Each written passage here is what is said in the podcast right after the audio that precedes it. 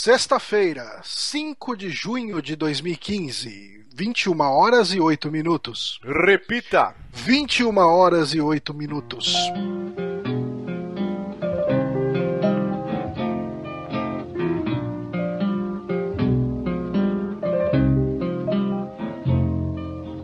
It's all over, but the cry and nobody's crying but me. To be frank, I have no idea. I leave the fighting to Colonel Shu, and I expect him to leave the science to me.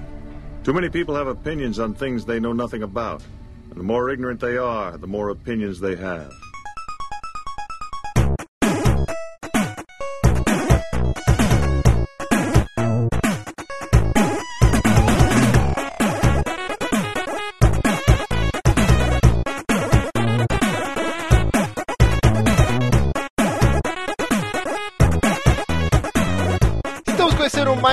Saque aqui nos Super Amigos, episódio número 14. Eu sou o Márcio Barros, aqui comigo ele que está tomando uma belíssima caneca de. como que chama mesmo? Newcastle. Newcastle. cerveja inglesa, muito boa. Meu querido Johnny Santos. Olá, pessoas. Estamos ele que também. eh, Estamos ele. Estamos ele. Estamos com Caralho. ele aqui com uma belíssima camisa do Barcelona, nosso querido amigo de Brasília, Lucas Ribeiro Pires. Olá, pessoas. Finalmente eu voltei. Eu acabou o castigo.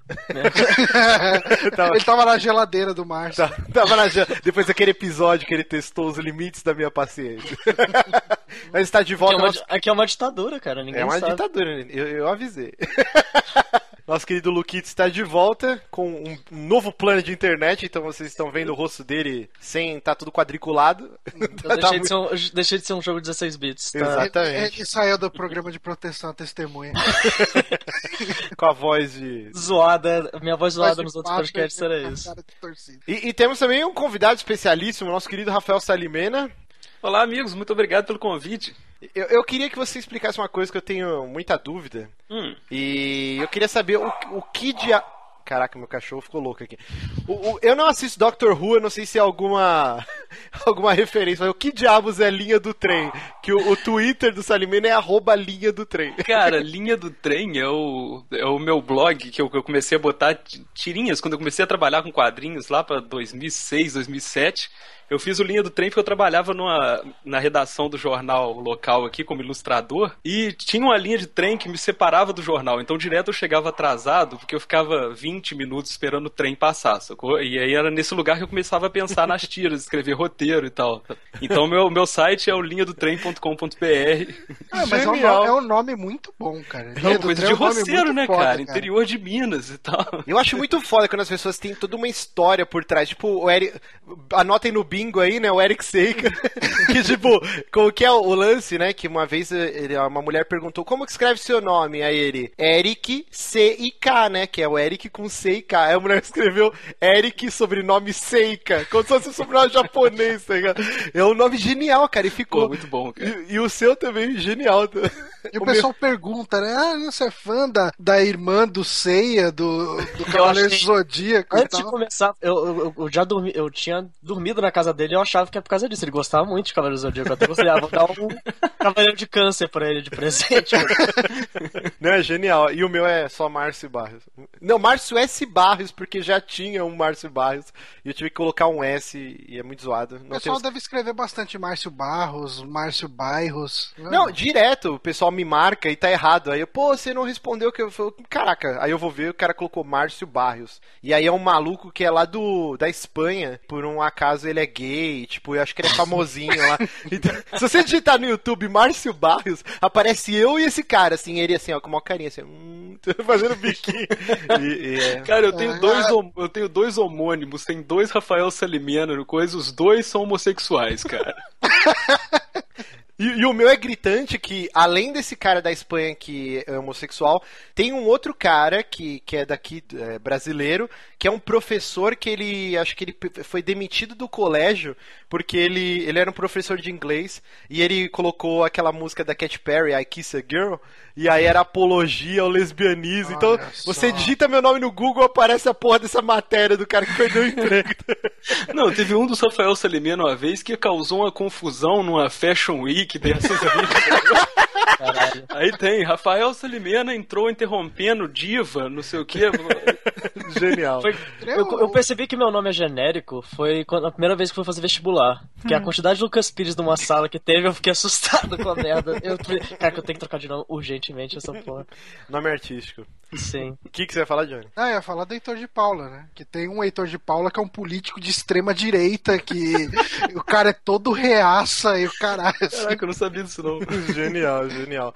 Mas estamos aqui para discutir nomes, estamos aqui para trazer as notícias de cultura pop e games para você semanalmente. Toda segunda-feira um episódio novo do Saque. E lembrando, você que acessa, é, acessa não, você que baixa pelo feed, entre lá no site, dê um page view pra gente, tem muita coisa bacana lá. Então acesse superamigos.com.br, nos siga no Twitter no arroba também você fica por dentro de tudo que tá rolando extra podcast no site. E vamos começar aqui com a primeira notícia. Meu Deus, Johnny, coração. Chegou, né? Chegou. A gente tava tudo esperando, só faltava o anúncio oficial, só faltava falarem que existe aquilo que todos sabíamos que existia. Exatamente. Coração, fazendo uma analogia à tela class, coração tá mil por hora. Rapaz, Fallout 4 é real e tudo indica que sairá ainda esse ano, em 2015. É, Essa parte ainda é boato, mas. Não, porque não é mais mas- boato. Não. Calma. Tá confirmado? Sim, se você comprar pelo Steam, ele tá lá TBD, né? To be. Não é to be, como que é? é to be. É, to be added, to be announced, to be... Não É sei, TBA? começou... Enfim, não importa. É, É, tá TBD 2015. Você já pode comprar o jogo no Steam por 249 reais, se eu não me engano, o que é um preço muito caro para jogo de PC, mas infelizmente é, é o que vai custar a versão para Xbox One e PS4. Bom, foi um lançamento um pouco tumultuado, porque acho que foi no que dia que foi? Foi na quarta-feira ou foi na terça que apareceu um site, o site da Bethesda Eu mudou acho que foi quarta-feira. Foi quarta-feira. quarta-feira. E de repente o site da Bethesda ficou com aquela imagem, né, de, de televisão quando, termi- é, quando termina a programação, né, please stand by, e aí um contador e todo mundo ficou maluco, né, porra, era Fallout que seria É, anunciado. é, cara, E aquele teve Please set- Stand By tem todos os Fallout. Aí achou a Fallout 1 Remake. Todo mundo E aí todo mundo, meu Deus, vou ter um treco. No... E aí quando, um pouquinho antes, né, terminaria o contador às 11 da manhã da, da quinta-feira, foi, cara, você tem certeza que foi, eu acho que não, cara, foi na terça-feira É, e na quarta ah, anunciou. tá. É, o, o trailer saiu na quarta. É, na quarta-feira, às 11 da manhã, terminaria o contador. Só que acho que umas duas horas antes, vazou o site Fallout4.com, já com as caixinhas dos jogos da versão de PC, Xbox One e Play 4, e com uma série de informações, e aí a Bethesda tirou rapidamente do ar, eh, mas aí já todo mundo já tinha copiado foto, tirado print screen, o cacete A4. Queria que vocês falassem, cara, como que foi a reação de cada um. O Johnny, eu sei que é um fanático por Fallout igual, igual a mim. O que que você que que você sentiu, cara? É, então, bom, eu assisti. Na primeira imagem que vazaram de Fallout, ela virou ah, o meu papel de parede. Eu assisti o trailer três vezes, assim, porque eu tava no meio do trabalho e eu não poderia estar vendo nenhuma vez, mas eu vi três vezes ali. E, cara, tipo. A a minha primeira impressão foi. a- O meu primeiro choque de verdade foi no final do trailer, quando você ouve o Wanderer falando. né? Sim, é a primeira vez, né, que ele terá voz, né? É, isso pode parecer uma coisa besta, mas muda muito a sua percepção do mundo no jogo. Né? E isso pode, na verdade, alterar todo o escopo do jogo, né? A gente vai já chegar mais nessa parte, mas isso abre diversos parênteses e diversas ramificações do que pode ser a experiência de Fallout 4. Você, Lucas. Eu vi, eu soube do contador e eu. Ah, legal, vai ter um Fallout eu gosto de Fallout, eu sou bem tranquilo com isso. O Lucas, Eu ele tem essa fiquei- putaria que ele não assiste trailer e eu quero morrer, cara. Eu quero morrer com essa porra. Não, eu, eu, eu não assisto trailer, eu sou raramente. Sou, eu sou bem imune a hype, eu posso dizer. Eu- ah, eu, eu tô realmente esperando, espero que lance o mais cedo possível, espero que seja bom, é isso. E vai ser em Boston. Eu já contei pra vocês uma história de Boston, que um amigo meu que morou lá. Não. É, Ele morou lá por uns dois, dois- uns dois anos. Ele falou que um dos problemas de Boston tem de vez em quando é ataque de peru selvagem. durante, o outono. Teremos um peru mutante de Fallout, com certeza. Tipo, você não pode, tem algumas pessoas, ah, você não sai de casa, tem perigos selvagens na rua, eles podem atacar. Tipo um ganso que ataca e Que vai. Cara, eu tenho muito medo de aves, assim, cara. Pô, é, a- a- ser atacado por aves é uma coisa muito fora da nossa cabeça, né? Todo mundo já fugiu de cachorro, essas coisas, mas. Eu acho que quando você fala que você vai ser atacado por um peru selvagem, a frase ganha uma outra dimensão.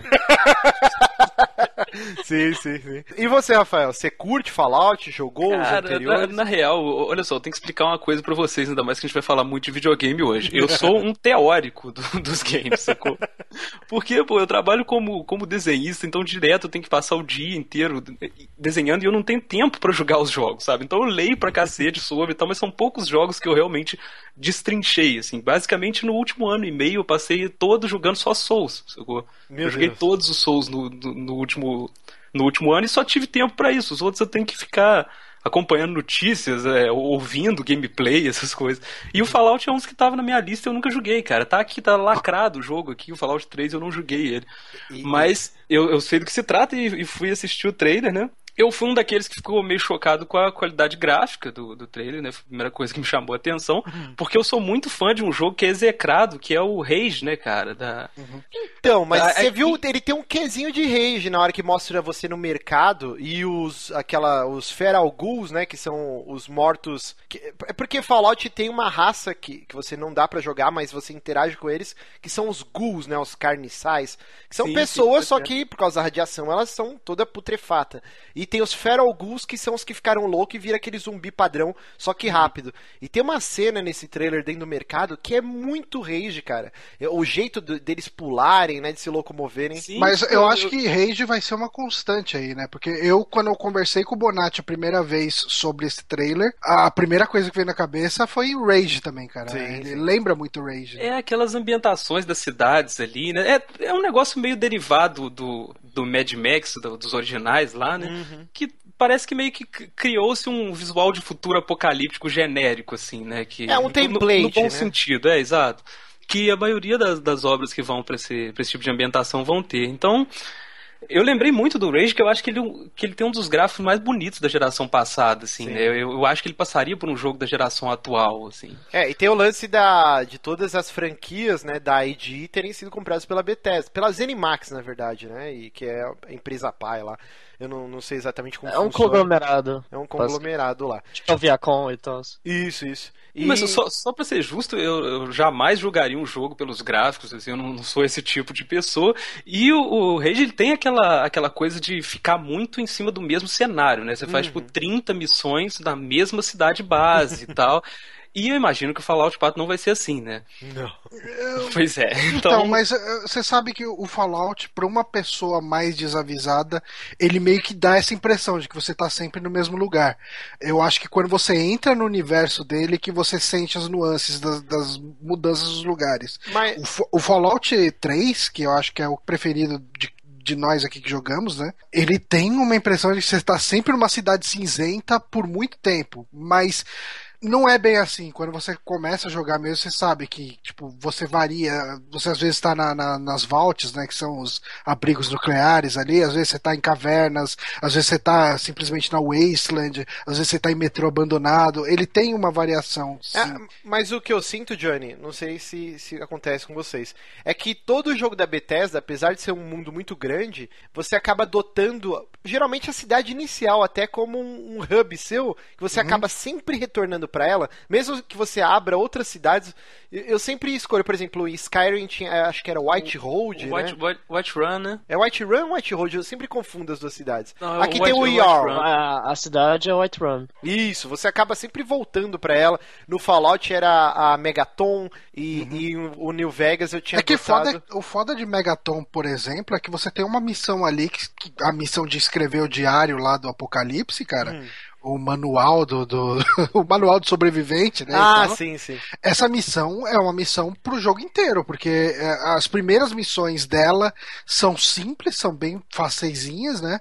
E as últimas você tem que estar num level bem alto pra você completar. Então você acaba sempre voltando lá pra fazer essas missões. É, e você pode até depois é, ganhar uma casa lá ou comprar, não lembro agora Você exatamente. ganha até uma casa lá. Isso. Mas vamos lá, diferenças de, da franquia pra pra esse novo Fallout 4. Tá muito colorido, e isso é- eu acho muito legal, porque o Fallout 3 ele era aquele tudo tom de verde e o New Vegas era tudo tom amarelo, Marrom, né? é, É, amarelado. marrom, amarelado. E esse não, ele tá cores vivas e isso eu achei muito legal. Isso é algo dessa geração também, né? Acho que foi tão criticada a geração passada por causa da Unreal Engine, que era tudo Mas- marrom, cinza, sei lá, que agora E eles meio suado, estranho. Sim. Enquanto você tá nessa área de cor ainda, eu vi muita gente acreditando que no jogo você vai ter partes pré-guerra. Eu duvido. Eu acho que não, isso eu acho só pro trailer mesmo, pra mostrar É, como tô- que era. É mesmo porque a parte pré-guerra tá extra colorido, né? E a outra Sim. só tá Ah, muito sim. colorida, né? Não, cara, é propaganda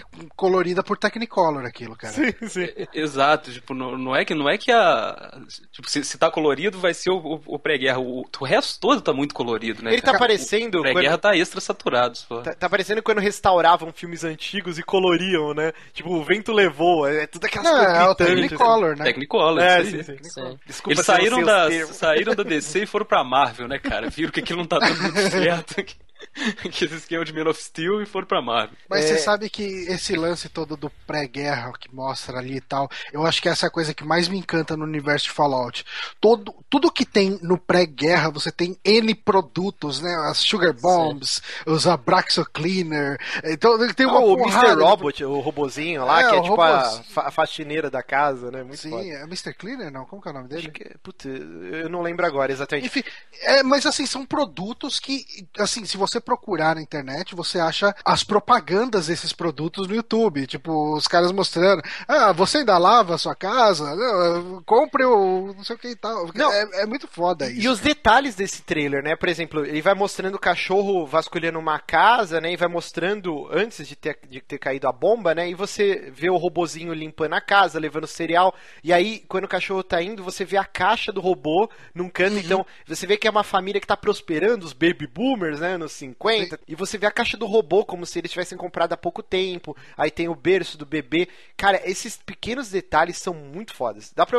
Eu, eu vi trocentos vídeos analisando esse, esse trailer de 3 minutos e, cara, tem muita coisa, muito easter egg. É, ele já começa com uma música do Ink Spots, como todos os outros jogos da série, e que nunca é a mesma música, mas todas são iguais. Isso é Sempre bem- depressivas pra caralho. Sim. Cara, Ink Spots é uma, uma vez eu baixei uma coletânea de 20 músicas do Ink Spots. As 20 músicas começam exatamente igual, cara. É incrível aquilo. Eu acho que era algo meio que padrão dessas big bands, sei lá, né? E, cara, não, mas as músicas são muito iguais, porque até tem aquela hora que para e daí o negão começa a falar I don't wanna set the world on fire. you know. Tipo, todas as músicas têm isso, cara. É muito foda. Outra coisa que a gente vê se repetindo, né? Vê um, um, um pôster gigante da- do Galaxy News Radio, né? Só que agora tá como GNN. A gente, antes era GNR, né? A GNR. sigla. E agora GNN eu não sei o que, que é. Se é uma outra cadeia. A gente já sabe que, que o, o Tree Dog, que era o radialista do Fallout 3, ele vai reprisar o papel, mas.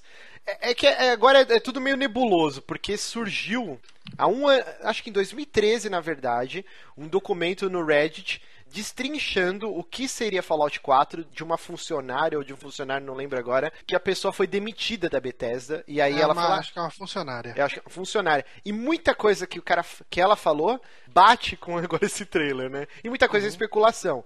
Mas o lance do- de ser um protagonista e na campanha principal de história você não poder jogar com uma mulher, por- porque é uma história pré-estabelecida. E aí a gente vê no, no- no final do trailer um homem falando e o, e o cachorro. Então é, É, é mas estranho. ela, na versão dela, não era uma pessoa de uma Vault, né? Ah, é, tem essa também. É é uma outra história que, que eu achei nem não vale a pena, né? Porque é um boato, nem a gente perdeu Uhum. muito tempo nisso. Mas assim, uma das coisas que, que ela apontava era assim: o, o papel do Tree Dog, do radialista da Galaxy News, vai estar lá, mas você não vai encontrar com ele porque você pode ter matado ele no Fallout 3. E, e outra coisa que ela levanta, a especulação, é que o Fallout 4 vai se passar 10 anos após os eventos do Fallout 3. É, é, é estranho, assim, isso é uma coisa meio complicada porque o universo de Fallout ele meio que vai. eh, ele ro- rola um pouco de, de uma entropia ali, no, enfim, as coisas vão começando a ficar no lugar, ou se. vai se formando uma nova ordem, né? Das coisas. E quanto mais tempo passa, mais esse pessoal meio que se organiza. Eu acho que isso me deixou. Isso não, não fez eu curtir tanto o New Vegas, porque o New Vegas, apesar de tudo tá zoado ainda, você vê que tinha algumas. alguma parte ali da sociedade que tava querendo uma ordem, mesmo os, os New Rangers lá do, do- Os Rangers tentando criar aquela ordem, né? Aquela Você diz o daquela- Brotherhood of Steel. Não, não, os Rangers. não, ah, não, tá certo. No de New Vegas, são os Rangers. Ah, outra coisa que ela falou também nesse, do- nesse documento, né? É que a Brotherhood of Steel, ela não seria é, tão bo- boazinha, entre aspas, igual foi no 3. Porque muita coisa aconteceu, eles perderam muito do poder e agora eles estão atrás dessa guerra tecnológica pra, pra conseguir recuperar esse poder que eles tinham, né? No, no 3 você tinha todo aquele lance deles serem os policiais, né? Dessa terra destruída. É, eles eram. Você não tinha como odiar eles. né? Uhum. Mas eles não eram bonzinhos também. Não, né? então, mas assim, do jeito que ele. Ah, é, Às vezes ele queria mostrar que os caras eram cuzão, mas mesmo assim, você Hum. falava, cara, nesse universo tá tudo cagado, esses caras são os melhores que tem, então você não tinha como odiar eles. E, e aí o que é estranho é que nesse trailer tem uma hora que mostra do lado de umas carcaças um- uma pessoa com a armadura do Brotherhood of Steel do lado de um super mutante. E aí abre uma série de. Caraca, que como assim, né? Eles são inimigos tal, o que tá acontecendo? E- Esse trailer é bem emblemático. Inclusive teve um. uma- eu não sei se. Foi esse o trailer que foi produzido pela equipe do Guilherme Del Toro ou não? Não sei, não sei, porque existe realmente aquela notícia que a gente comentou um tempo atrás, né? De que a Bethesda contratou o estúdio do, do Guilherme Del Toro É pra o fazer um Mirada Fallout. Studios. Enfim, nesses trailers, teasers aí, você não tem o nome de quem fez ele. É estranho. Porque o que rolou é Porque que. se um- fosse o De- o Guilherme Del Toro, esse trailer nunca ia aparecer, provavelmente. Não, mas sabe o que é estranho? Porque no LinkedIn de um dos funcionários da, da equipe dele, é, a pessoa colocou lá que é a- o currículo, né? O que você já trabalhou, e a pessoa colocou o trailer de Fallout 4. E aí, você vê, a- o pessoal tá todo mundo tão sedento, porque a Bethesda ela, ela escondeu tanto né, esse jogo, e, e ele tá praticamente pronto agora, e que o pessoal começou a noticiar. IGN, Kotaku, todo mundo. Ó, isso é um post pra você fazer, cara. Funcionário da Mirado Studios põe no seu currículo e fez o trailer Fallout 4. E aí a Mirado Studios começou a mandar um monte de e-mail pra, pra, pra todos esses sites falando: não, isso é, é mentira, tira do ar, tira do ar. E aí logo em seguida saiu o trailer. Então, assim, aí agora eu queria que cada um falasse por que, que vocês acham que em vésperas de E3, por que a, a, a Bethesda antecipou esse trailer, né? Será que é porque corria o risco de vazar antes, igual aconteceu com Street Fighter V e agora Dark Souls, daqui a pouco a gente vai falar também? Ou se eles querem se concentrar, ok, todo mundo já, já viu esse trailer, a gente pode focar agora no gameplay e outras coisas na E3. Cara, assim, bem ou mal, pelo menos nas nossas timelines, no momento que foi divulgado o trailer de Fallout 4, o assunto no Twitter era o trailer de Fallout 4. No Twitter e no Facebook, cara. O Facebook teve uma hora que eu olhei, eram assim umas 6, 7 pessoas seguido falando do trailer, sabe? Se postando e tal, tudo. Ele, assim, eles driblaram eh, ter que concorrer com um monte de notícias. Ah, que Fallout 4, daí chega lá, ó, saiu um trailer novo do Batman, pá, pum, já- daí já sou terra, sabe? Então, assim, eles ganharam o dia do Fallout 4. Você acha que não era pra evitar um vazamento, então? Não, porque eles mostraram só um teaser. Hum, A Bethesda, ela tem uma apresentação só dela na E3 desse ano. Então, ela tem muito tempo pra mostrar um gameplay, pra fazer uma parada, mostrar alguém falando, ó, eu trouxe aqui o Fallout 4, é, e falar alguma coisa nova sobre o jogo, as novas features do jogo. Então, assim, o hype, es- essa parada já explodiu agora. Eles conseguiram um dia pra isso. Todo mundo ficou maluco, todo mundo ficou, caralho, eu quero jogar, eu quero ver mais, eu quero Sim. saber mais. E agora, espera, duas semaninhas aí, que tá chegando a E3 e aí vocês vão ver mais. Até lá não vai ter mais nada. É, complicado. E na E3 eles vão poder desenvolver melhor essa ideia. Eles Uhum. podem falar do gameplay, como é que eles vão. Eles não, eles não, não se precisam preocupar em causar algum alvoroço, eles só vão destrinchar o que eles têm que falar sobre o jogo lá. Você tem alguma teoria mirabolante aí, Salimeira? Ah, tem não, cara. Tipo, eu, eu realmente acho que a gente nunca vai entender como é que funciona esse esquema de vazamento, assim, sabe? Essas, a gente pode especular à vontade, mas, pô, ultimamente a quantidade de vazamentos que tá rolando, cara, tipo, é tudo muito suspeito, assim, né, cara? A quantidade de coisa que vaza, sacou? Vazou tá sempre entre aspas, assim, né, cara? É, é, os vazamentos são causados bem, bem intencionalmente, né? É, é, depende, né? A gente teve o caso da Microsoft que, na verdade, foi bem prejudicial, né? Ah, Fica sim. sempre nessa balança. Às vezes é muito prejudicial e a gente fala, ok, não tem como isso ter sido Sim, algu- sim, a, cara, a empresa. va- Vaza uma parada com qualidade muito muito primária Hum. e tal, é horrível, né? Mas, pô, esses que estão vazando ultimamente aí, cara, sei lá. É complicado. Bom, e, e, assim, pra gente terminar o assunto de Fallout é que então vai ser em Boston e a gente vê que ele fica na no outro lado, né? Washington é costa leste? Eu sempre Leste. confundo. É, tudo Costa Leste. O Boston também é Costa Leste. Boston é costa leste, mas é mais Sim. pro meio, não é? Não, é bem Costa Leste. Sério, cara. Massachusetts. Minha geografia de Estados Unidos é podre. Não, mas o, o New Vegas é costa oeste. Sim. É, porque É, uma das teorias é que não teria sido tão afetado pela bomba, né? E a gente vê muito prédio intacto. É, é muito diferente do que a gente tá acostumado com Fallout, né? Aqui, vou mandar um mapa dos Estados Unidos para o Por favor, mapa dos Estados Unidos. que eu- eu Não, mas é só ideia. pra você ver. Ele fica em Massachusetts e aqui no. Massachusetts. Que é uma palavra muito difícil de falar. Mas, mas, assim, é inegável que não foi tão afligida pela bomba atômica igual o Washington foi. Ah, sim, né? Você quer atacar alguma coisa, você vai atacar a capital dos Estados Unidos. né? Então, muito, hype absurdo e espero que saia logo a pré-venda. Ah, e uma coisa consoles. que eu acho que vale a pena falar ah, ainda sobre o trailer, só antes da gente matar de vez, é que eu achei que você fosse puxar isso quando você começou a falar de Boston. Diferente de New Vegas, a gente tá de volta num centro urbano. No fi- nos momentos finais do trailer, assim, a gente tem uma cidadezinha que lembra mais ou menos uma Megaton misturada com a strip do New Vegas, né? Com os neonzinhos e tal. Um pouco mais viva. Eu vi o pessoal falando, ah, mas a cidade tá muito mais viva. Um pouco mais viva, vai, do que, do que a strip lá de Mas- New Vegas, que, que era bem caída. Eu, eu não sei se eu entendi direito, mas parece que essa cidadezinha ela tá sendo, ela foi construída dentro, do, dentro de uma arena, no estádio de beisebol, não é? Ah, Tem até um sei. monumento com o cara, com o taco. Inclusive, Que maneiro. quando mostra a cidade, tem uma lanchonete que em cima dela é um taco de beisebol gigante. Hum. E aí os caras colocaram um monte de prego, assim. Ah, E- então, Parece o Fenway Park um pouco. é, então, Cidade. parece que ela foi construída dentro. Tipo, tem os escombros em volta da cidade, mas essa cidade que a galera mora, que tem energia elétrica, ela é dentro do estádio. Parece, eu não sei se eu, se eu não entendi. Né, Mas- estádios, estádios de beisebol não são tão grandes pra caber tanta gente assim. ah, mas né? não parece ser uma cidade tão grande assim. Pelo é, menos parece um hub, vilarejozinho mesmo. Sim. Mas o que eu gostei foi uma outra, umas outras duas cenas que mostram uma visão um pouco aérea da cidade, que lembra mais ou menos aquela região de Bethesda em, em Washington ali, quando você vai no, no Fallout 3 e tal, que tem bastante prédio, um negócio meio até claustrofóbico de tanto Sim, prédio sim. que tem em volta. E como a gente tem o potencial da nova geração aí, cara, tô esperando um cenário bem legal aí com isso, cara. E, e, é bom, cara, tem tanta coisa. Dá, dá pra fazer um saque só de- desse trailer, cara. é muita coisa pra discutir, cara. É, Assim, eu não acompanhei na hora do lançamento, que eu tava trabalhando e eu fui ver nas inscrições pelo Twitter. Inclusive o Johnny, o, o Lux, o Bonatti, todo mundo lá, vários ouvintes. Ah, aconteceu isso, aconteceu aquilo. E aí eu fui imaginando e eu vi que muita gente deu uma brochada. Ah, o gráfico não tá do jeito que eu esperava.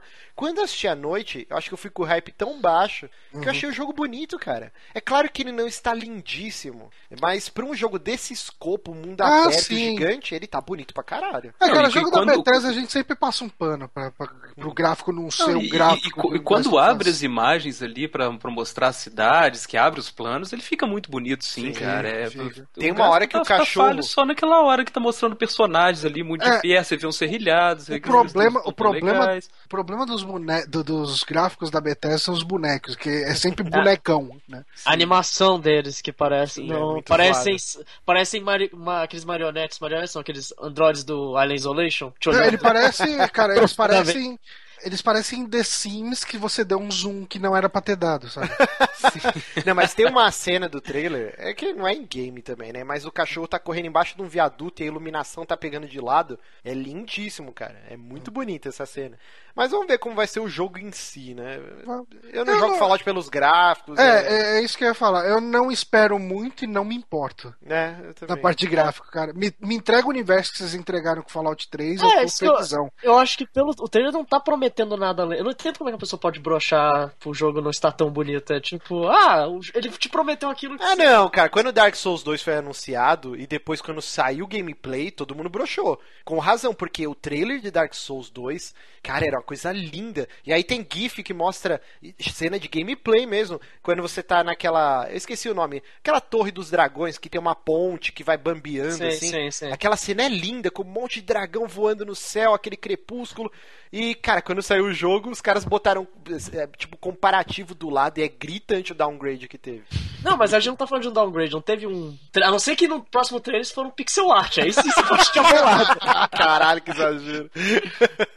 Mas- Mas, mas não- é isso. Fallout lá. 4, meu Deus, chega logo E3 e. Anuncia essa porra pra agosto ou setembro, por favor. Sim. Sim. Ou não. Não sei quantos. Eu quero um jogo bom, não precisa anunciar amanhã. Tá pronto, o jogo tá pronto. É, ele vai ser, um jogo, vai ser um jogo bom na medida que a Bethesda consegue entregar. Exato. Com um monte de bug, né? você vai ter que ficar esperando patch, vai travar seu videogame, enfim. E nós falamos aí, né, que ele tá ali em pré-venda por uns 250 reais e falando em coisas que são caras também. Temos os nossos amigos, não os nossos do Super Amigos, mas os amigos que chegaram no Brasil pelas mãos da NC Games, que é famosa por trazer games sempre a preços extremamente justos. Não, mas ó, é, é, calma, a NC Games, eu lembro que, cara, há muito tempo atrás ela fez uma promoção, por exemplo, de Metrô 2033 por 29 reais, cara. Que de devia estar encalhado um tempão lá. Ah, né? mas é barato pra porra. É, É mas, tipo cara, Bioshock 2. Não tinha uma época que o Bioshock 2 era coisa que eu sempre vi em promoção, no- R$19,90. Deve ter sido o jogo mais encalhado da história. Cara, eu deitei e rolei nessa época, eu sempre demoro pra entrar na geração pra cacete, sacou? Então quando eu entrei já tinha altos jogos a 30 reais. Ó, o próprio Fallout 3 eu comprei por 40 e alguma coisa e tal. Tu, tudo NC Games, cara, foi lindo. É, então, eu não sei se é culpa dela, né, mas continua. É, Então, mas nesse NC Games trouxe aí os Amiibos por módicos 150 reais. Ai, ai. É, o preço lá fora, vale a pena falar aí, salientar que é de 13 dólares. O que numa Caraca. conversão direta. Aqui eles estão falando 41,50. eu Acho que o câmbio tá variando bastante aí, É, tá mas. três e pouco dólar, né? É, cara, mas se você for procurar no Mercado Livre, você acha qualquer amiibo aí na faixa de uns 75, 85 reais. É, exato. 150 reais, cara, é mais do que qualquer pessoa consegue explicar, eu acho. Mas, mas vai vender, cara, que- porque assim, eles estão prevendo que vai ter Carrefour, Saraiva, né? Os grandes, é, grandes lojas, né? E aí o, o paizão, que a gente sempre fala, o paizão vai lá, o filho, ah, pai, o que ele vai comprar? Assim, Caralho, mas Mas 150 é só pra essa galera, né, cara? Porque, Sim. pô, hoje em dia todo mundo se liga em Mercado Livre. co- Tipo, quem comprou aquele PlayStation de 4 mil, sabe? Teve o Lord Eterno. Sim, sabe? mas é só ele pra virar notícia só, cara. Mas ninguém, sacou? É, é complicado, né? E aí você vê hoje, tem promoção já nessas gran- grandes lojas atacadistas, o Play 4 por 1.900 já. Ah, É, é É. complicado, mas o, o Amiibos mesmo é, foi uma brochada, cara. Eu tinha muita vontade, logo que anunciaram, mas com esse lance da importação, do dólar tá fudendo a gente de uma maneira absurda. E eu sei que se eu comprar um, eu não vou parar em um, eu vou querer Ah, sim. comprar mais. E Eu tenho esse problema é tipo crack vida. essa porra, né? É inferno. Eu tenho esse Cara, problema e- com várias coisas. E, e que loucura, né? A gente vai ter a Amiibo vendendo oficialmente e não tem jogo, cara. É, então. Isso, isso é muito surreal. Isso foi uma lebre que levantaram que a Nintendo não tem mais representação oficial no Brasil. E aí o que falaram é que, apesar dela não ter representação oficial, as empresas podem fazer acordos específicos. Então, por exemplo, se uma empresa, a própria NC Games, se ela quiser lançar apenas jogos do Wii U e não lançar o console, ela pode. É é um acordo específico para aquilo. No caso, a NC Games ela fez específico para trazer É, amiibos. eu lembro que logo que a, a- era Gaming, né, o nome da empresa que distribuía Era a Nintendo Gaming aqui, Brasil. Gaming do Brasil, é, logo que ela saiu, tava rolando um boato forte de que a NC Games ah, assumiria o- a distribuição de jogos da Nintendo no Brasil e assim Sim, eu lembro. e que isso viria bem mais caro do que, do que é, o normal da, da o normal que a própria Gaming conseguia.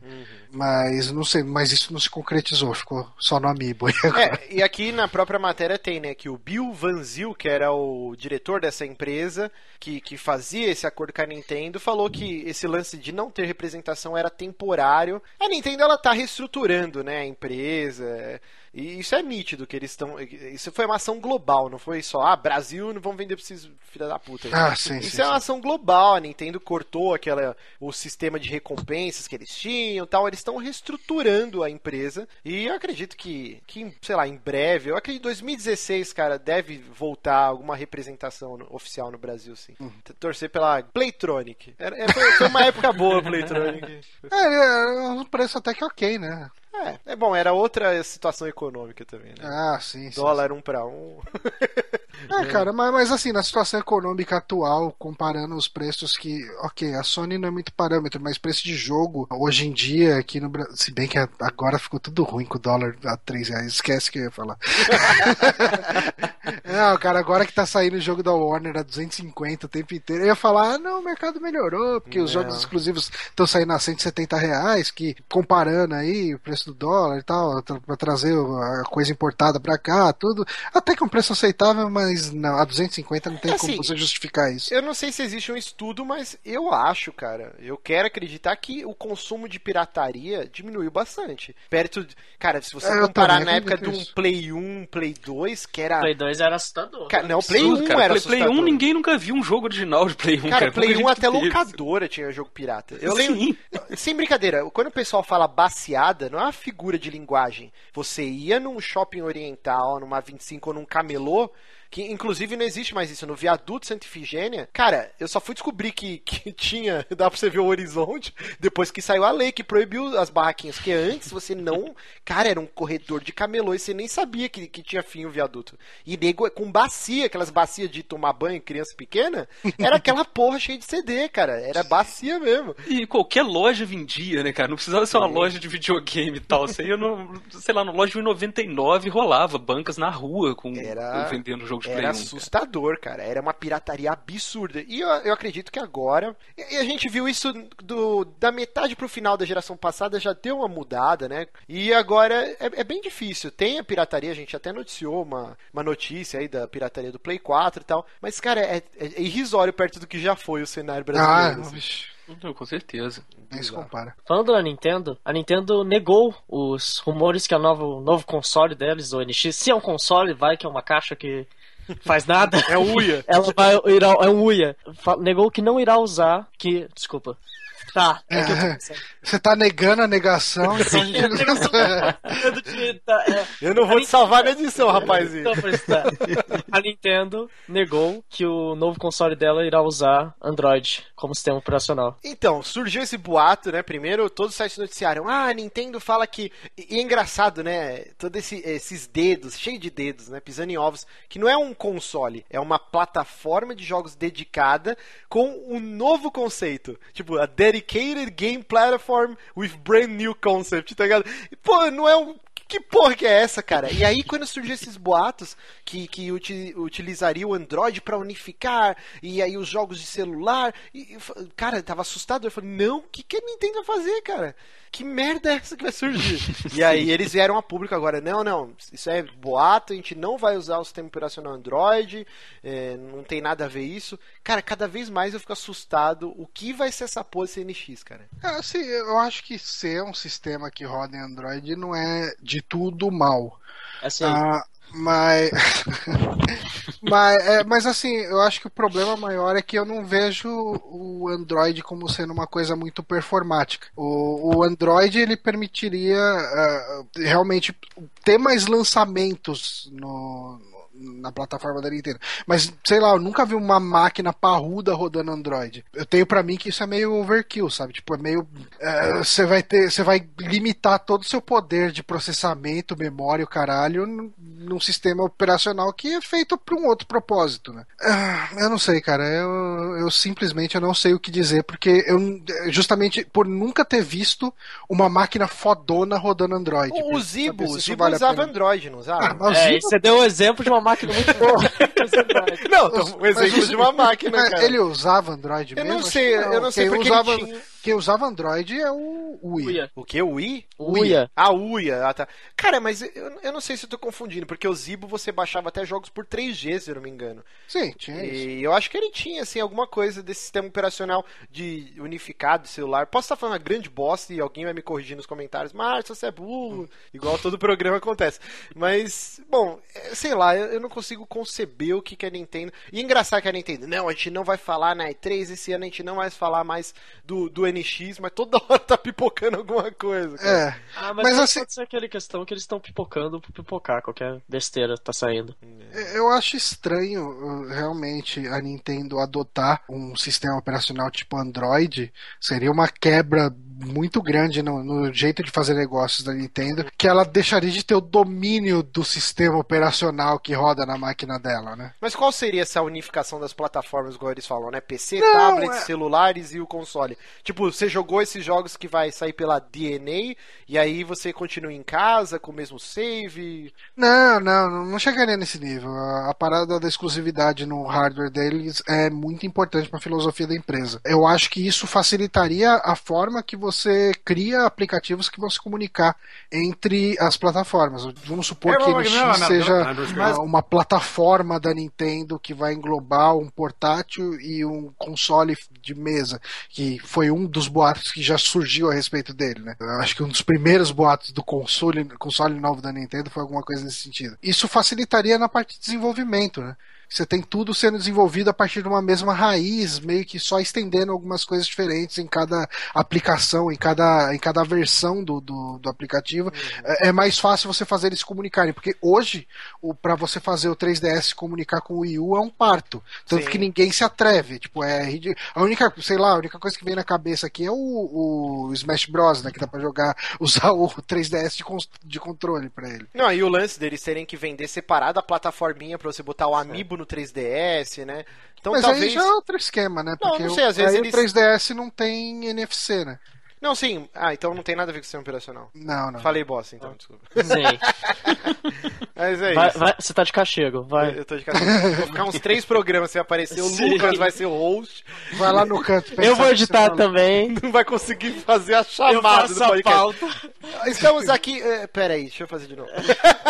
Eu vou fazer a pauta também, vai ser uma loucura. Tá. E o Dark Souls 3, né? Pode ser anunciado na E3. E a gente saiu desse pode ser anunciado para já possíveis telas do jogo, né? Possíveis eh, revelações sobre jogabilidade. Agora há pouco, antes da gente gravar aqui, caíram na internet, caiu na, na rede várias informações sobre o jogo, né? É, o, o bizarro é que foi assim, é, essa semana, acho que na, na própria terça ou quarta-feira mesmo, é, o VG, V, cara, como pronuncia essa porra? VJ247, né? Que é o VG247. é, é um site famosinho e tal, e eles falaram, ah, a gente tem um hambúrguer na chapa aqui, uma fonte muito confiável lá da Namco falou que a gente que vai anunciar Dark Souls 3 na, na E3 e com a volta do Hidetaka Miyazaki, né, que é o, o cabeça da série, porque o Dark Souls 2 eu acho um baita do mimimi, do mimimi do caralho, porque é um jogo muito legal, mas eles são chatos pra caralho. Eles são muito chatos. É um jogo muito bom, cara. Ele pode bom. não ser Eu acho, superior eu a acho um. que o Lucas não acha. Ele é bom. Ele é essa bom. impressão aqui. Cara, ele seria um jogo fabuloso se ele não fosse a continuação do Dark Souls 1, cara. Então, é isso que eu tô falando. É, pois Ele, é. ele é um ótimo jogo. Ele talvez não, não- não se sobressaia ao Dark Souls 1. Mas isso tenho- não é demérito, cara. Eu tenho problemas dele como jogo em si. Não sei se vale a pena estender, tipo, ó, os chefes serem todos humanoides, serem que se comportam da mesma maneira, etc. Exato, etc. exatamente. Sim.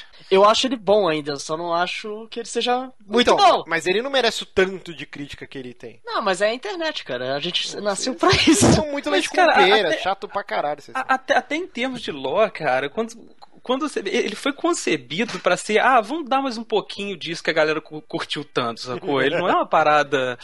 Ele não, ele não é ambicioso, sacou? Tipo, Sabe, ah, sabe, você gostou de Dark Souls 1, olha onde eu vou te levar agora. Ele falou, não, Ele tipo assim, não- Márcio, eu queria só lembrar que o Márcio tava reclamando da Lois Lane um dia desses aí. E Eu? agora tá reclamando da internet. O que que eu reclamei? Você não reclamou que, que o, o, o Superman não tinha que pegar aquela Lois Lane muito fraquinha, que ele podia pegar coisa melhor, não sei o quê. Então, aí você tá reclamando que a internet reclama demais. Ah, Caraca, que analogia é essa, velho? É, a analogia de um cara que reclama também pra caralho. Mas ok. Então é a volta, né? Quer dizer, é tudo boato isso, né? A volta do Hidetaka Miyazaki pra série, já que ele já fez o trabalho dele no Bloodborne e ele continuar, né, sei lá, dirigindo as expansões, DLCs, em vez de trabalhar num novo Dark Souls que vai ser multiplataforma e vai vender muito mais do que um exclusivo. Então seria a saída mais acertada. E, cara, hoje saiu um vídeo, sei lá, duas horas antes da gente gravar, com uma caralhada de concept art, algumas telas que parecem até em game já, trazendo uma série de, de informações. A gente não sabe até que ponto elas são reais, mas ele não tá igual aquele boato do Silent Hills, exclusivo Microsoft, que era idiota, né? Nada fazia sentido. Esse não, cara, tá, tá tudo muito real. Imagina se um, um oriental fera do Photoshop criou todas essas imagens né, depois que eu vi o anúncio. Aí o Dark Souls 3, na verdade, se passa com dinossauros. Ia ser um jogaço, cara. É, mas Mas o, o que eles falaram até agora, né, nesse vazamento, foi que ele vai sair pra Play 4 Xbox One em 2016, PC a negociar. Negociável, né? É, sempre não vai, sempre não vai, quem sabe. Tem uma parada falando que é de 1 a 4 jogadores, né? O multiplayer, né? Ou pra você invocar as pessoas. Sim. E aí não se sabe o que quer dizer exatamente, se você vai sair só chamando uma galera, se a galera vai chegar invadindo na, na renca. Uma coisa que eu queria é que o, o multiplayer do Dark Souls ele é muito estranho, cara. Ele parece que ele é feito de difícil de propósito, né? Ele é muito complicado e eu acho muito Eu caído. acho...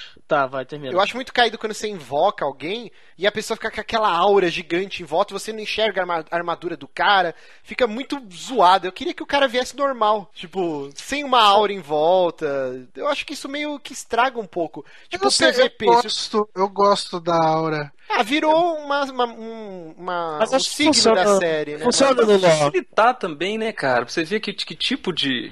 Né, que tipo de invasor é aquele ali, né? Que tipo de multiplayer é aquele. Se, se, se, se é um, um cooperativo, se é um cara que veio pra te fuder e tal, tipo. Se esse é um inimigo do jogo, se é, É, realmente. se- quando tem dois só é tranquilo, né, cara? Mas se tiver mais de duas pessoas ali, é legal pra você identificar mais fácil, né? Mas cara? apesar que agora, eu lembro que tem um vídeo que eu chorei de rir na época do Dark Souls 2, que um cara fez que ele ficava fantasiado com a armadura daqueles soldados, os lanceiros, e ele ficava, exata, ele matava, né, o monstro e ele assumia o lugar daquele monstro. E aí o cara entrava no mundo dele, e aí o cara ficava tipo procurando, ficava um tempão assim. Esse vídeo eu vou tentar achar, é muito engraçado. E aí o cara chegava do lado assim, ó, e ele não não tinha dado agro, né? Então o inimigo não atacava. Aí ele virava as costas, o cara atacava um, um- tipo aquela bomba, não é um coquetel molotov. É coquetel molotov? Não lembro os dois. É um- Firebomb genérico É lá. uma firebomb. Ele jogava nas costas do cara. Aí o cara virava assim, eita porra. Aí o cara editou, ele botava o sinal de exclamação e o barulhinho do Metal Gear, assim, ó. Aí o cara continuava na mesma posição estático. Aí o cara virava as costas, aí ele fazia um barulho, tipo com aquela pedra que faz o som, né? Hello, não sei o que.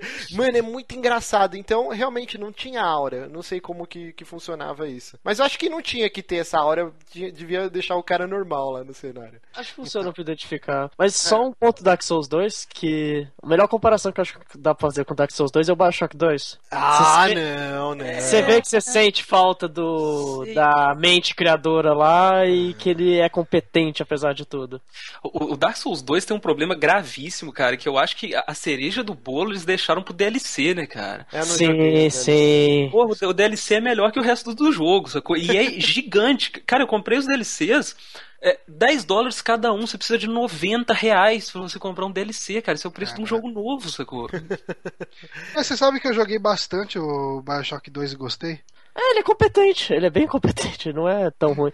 Ele até é melhor em alguns pontos do 1 e tal. É, não... Parco Taos, Parco Taos. Eu, eu, eu já contei, é o segundo da noite, eu tô contando aqui. Mas assim, outra coisa que eles falaram também, gente, é boato, não, não sabemos, só saberemos na E3, é que agora pra você invocar, né, o, a pessoa, invadir, você tem que fazer um sacrifício. Eu não entendi direito como funciona isso. Você pega um cadáver, acho que de algum inimigo, né, e você vai tacar fogo, fazer um ritual lá de invocação. É, é- esse é um ponto muito estranho nesses vazamentos. Cara, os caras que deram a notícia são pessoas que não manjam absolutamente nada de Dark Souls. É, eles falam Sim. no vídeo, né, que É ah, estranho isso, então, tipo assim, os caras. Você fala, caraca, acha alguém que sabe o que, que é, pelo menos pra explicar pra gente direito o que, que é, sabe? É, e eles falam no vídeo, inclusive, que a gente sabe que a gente vai soltar esse vídeo e nos comentários vão destruir a gente, falar que a gente é burro, que a gente tá muito errado. Cara, Mas a gente tá dando pedindo, notícia. os caras estão pedindo mais história em, em, em games, sacou? É, é outra coisa também, falaram que vai ter 60 minutos de, de animações, né? Muitas delas em game, né? Mas também CGs, o que é mais, acho que, do que todos os outros jogos da série, até combinado se bobear, porque tem pouquíssimas CGs né, sim, na, sim. na série Não- Souls. Outra coisa também que eles falaram é que parece que vai ter um modo agora, um modo adicional quando você vai enfrentar um chefe. Que se você fizer esse sacrifício, que você taca fogo no cadáver e tal, eles até mostram duas screenshots, né? Uma você tá lutando com um cavaleiro, e aí no mesmo cenário mostra tipo uma lontra demoníaca cheia de garras e tal, que é como se fosse uma versão alternativa daquele chefe. Como se fosse um modo mais difícil do jogo. É, eles até fazem uma referência ao Demon Souls, né? Que o Demon Souls tinha o lance do mundo branco e do mundo negro, Isso. dependendo do tanto de vezes você morria, tanto de vezes, enfim, tinha, um- tinha uns fatores lá que influenciavam isso. E talvez seja isso. Ninguém sabe o que, que vai trigar esses inimigos diferentes, mas vai ter eventos que fazem com que o boss mude, dependendo do que Cara, aconteça. isso, isso é muito legal. Tipo, eu não sei, eu não entendi bem pelo vídeo se essa explicação, né, se, se eles conjecturaram isso lá ou se essa explicação chegou até eles. Tipo assim, realmente vai ter esse modo isso vai ser tr- trigado pelo, pelo sacrifício, sacou? Uhum. Mas eu achei muito maneiro, cara, que uma das coisas que eu achei muito.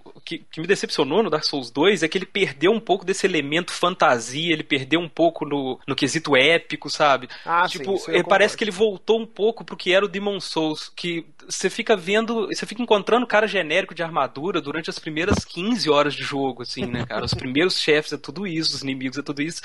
E, e o Dark Souls 1, eh, pô, ele te botou o Gaping Dragon na cara, cara. Pô, não, você- sim, é, não. Dark Souls Sim. 1 é, é- Cara, eu acho que nenhum jogo vai. O Bloodborne é muito bom, mas nenhum vai bater o Dark Souls 1. E eu, Eu tô, acho no que meu, eu tô no meu primeiro playthrough de Dark Souls 1.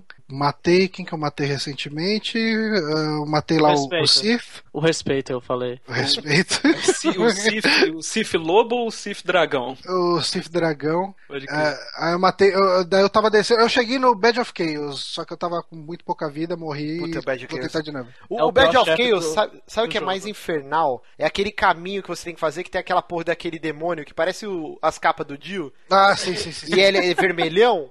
E aquele filho da puta é um inferno, porque é estreitíssimo pra você Sim, passar. é péssimo ali. E aí, eu, eu, tipo, eu tinha cansado de morrer pra ele, tentando escapar. E aí um dia eu falei, não, eu vou matar esse filho da puta. Aí, cara, depois de muito custo eu matei ele. Aí eu morri no Bad of Chaos. Ele dá respawn, esse filho Ele da é o único daqueles caras que. que É o único do jogo inteiro aqui. que dá respawn, esse viado. Não, mas isso cara. é bom, ele dá. Ele dá Demon Stone toda vez que morre? Não, acho que não. Não sei. Faz muito tempo que eu não lembro. De qualquer Mas, enfim, maneira, não, mas assim, o que eu queria falar- jogo, Querendo ou não, então.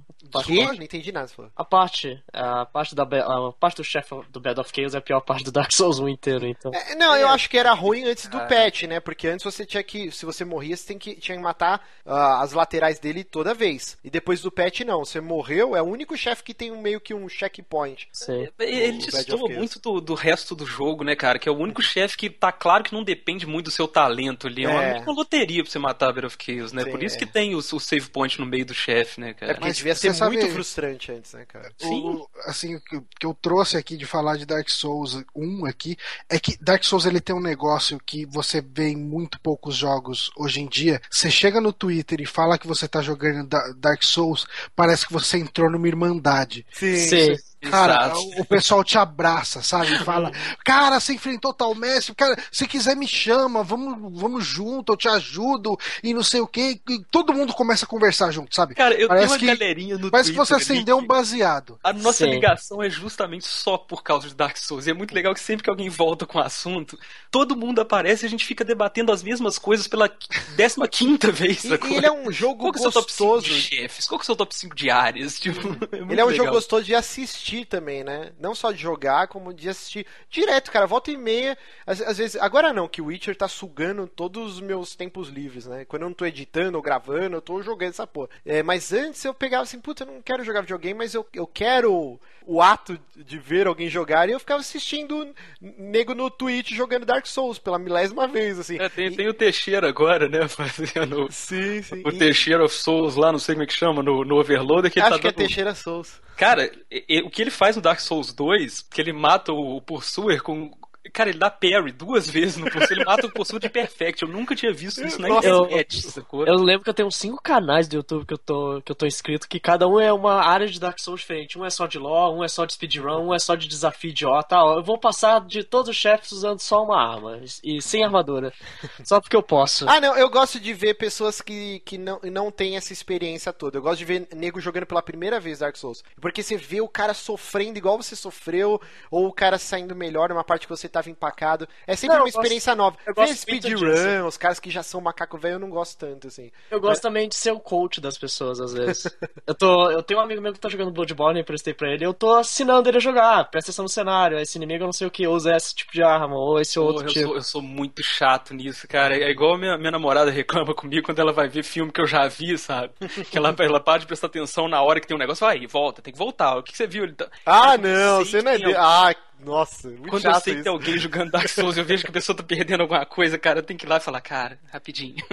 Sabe aquele chato do fliperama? sacou? O cara tá jogando, tem um cara em cima do seu ombro e fala, velho, você tá perdendo a parada ali, cara. Não faça isso. Mas assim, já que vocês estão falando de Bloodborne, algumas screens, né, parece que tem muito, né, da fonte do Bloodborne. Esse design mais gótico, né? Que é É, cara, Ah, árvores retorcidas, né, cara? Tem Cê- bastante nessas é imagens. até justo, né? Se, dá pra imaginar que talvez o jogo foi, fe, foi fe, eles foram feitos em conjunto, eles estão aproveitando, talvez, quem sabe. Outra coisa também que parece bem único dessa versão, né, do Dark Souls 3, é que volta e meia aparece uma screenshot como se fosse um, um rio de espadas, né, só que espadas Asmas. né? é, translúcidas, né, fantasmas, e parece que é esse cenário adicional que, que você pode enfrentar um, um outro tipo de chefe. que- Ou uma área de PVP, talvez. Eu não sei o que ele mostra, inclusive, em telas contra chefes mesmo. E é esse, esse riozinho de espadas fantasmas. Cara, bem empolgado. Eu, eu acredito que esse boato é, é verdadeiro. E essa E3 tá cada vez mais prometendo, cara. Cara, o foda é que será que vai sobrar alguma notícia pra essa E3? Que tá Não parece nesse caso do Dark Souls 3 que é esmola demais, cara? Não,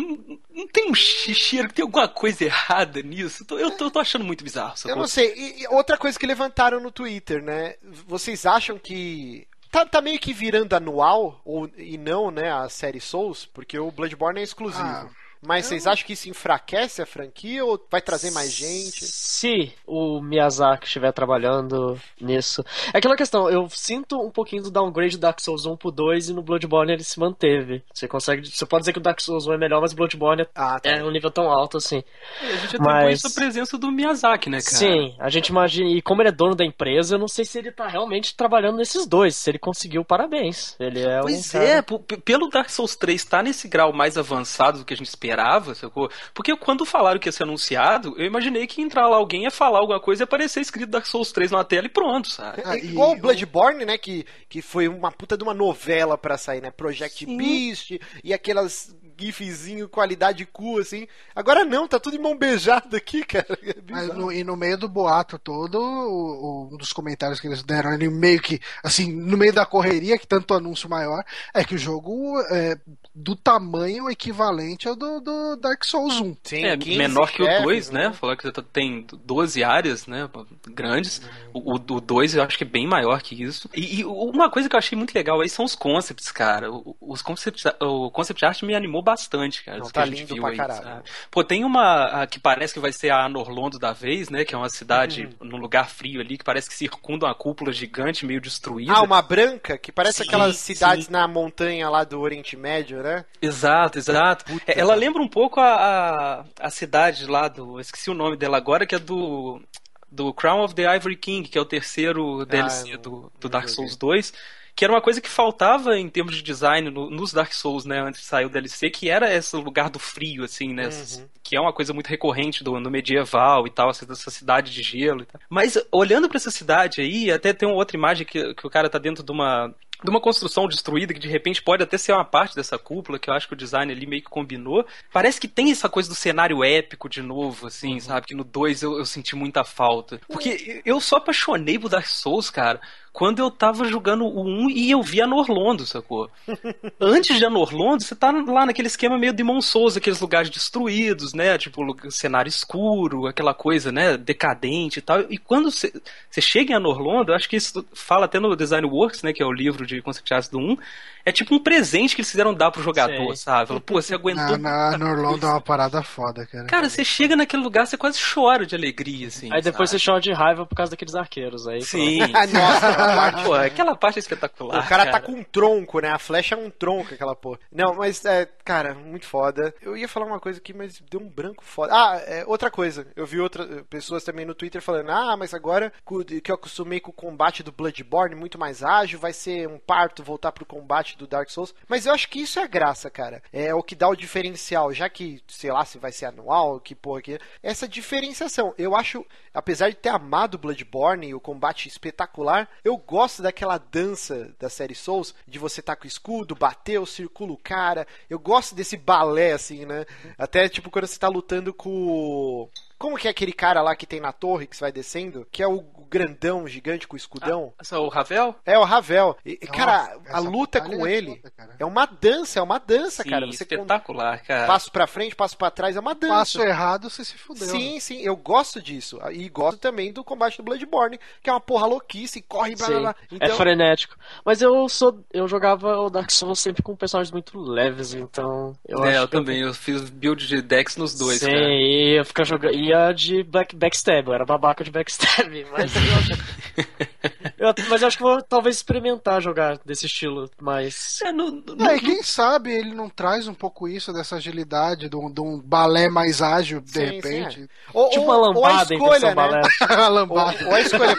Porque eu lembro acompanhando o André jogar o 2 e ele jogou com dual wield, né? E também todo focado em destreza. Não era o. Assim, como dizer? Não, é, não era tão ágil igual o Bloodborne. Talvez com esse know-how que eles adquiriram, agora você possa ter os dois mundos no Dark Souls. O cara que gosta de jogar de espada e escudo igual eu, que fica circulando e o balé joga. E o cara que quiser um combate ágil igual do Bloodborne, eu não sei até que ponto isso pode quebrar o jogo também. Tem essa experiência também no, no Dark Souls 3, né? O, o- o Lucas que falou que jogou parecido comigo aí, com, com build de Dex, eu acho que deram uma nerfada grande nesse tipo de personagem no Dark Souls 2, cara. Eu- ou então eu não sei se eu dei uma desaprendida a jogar, porque no 1, cara, eu, eu aprendia com relativa facilidade a fazer que eu joguei. Um eu joguei peladão com, com dual wield, sacou?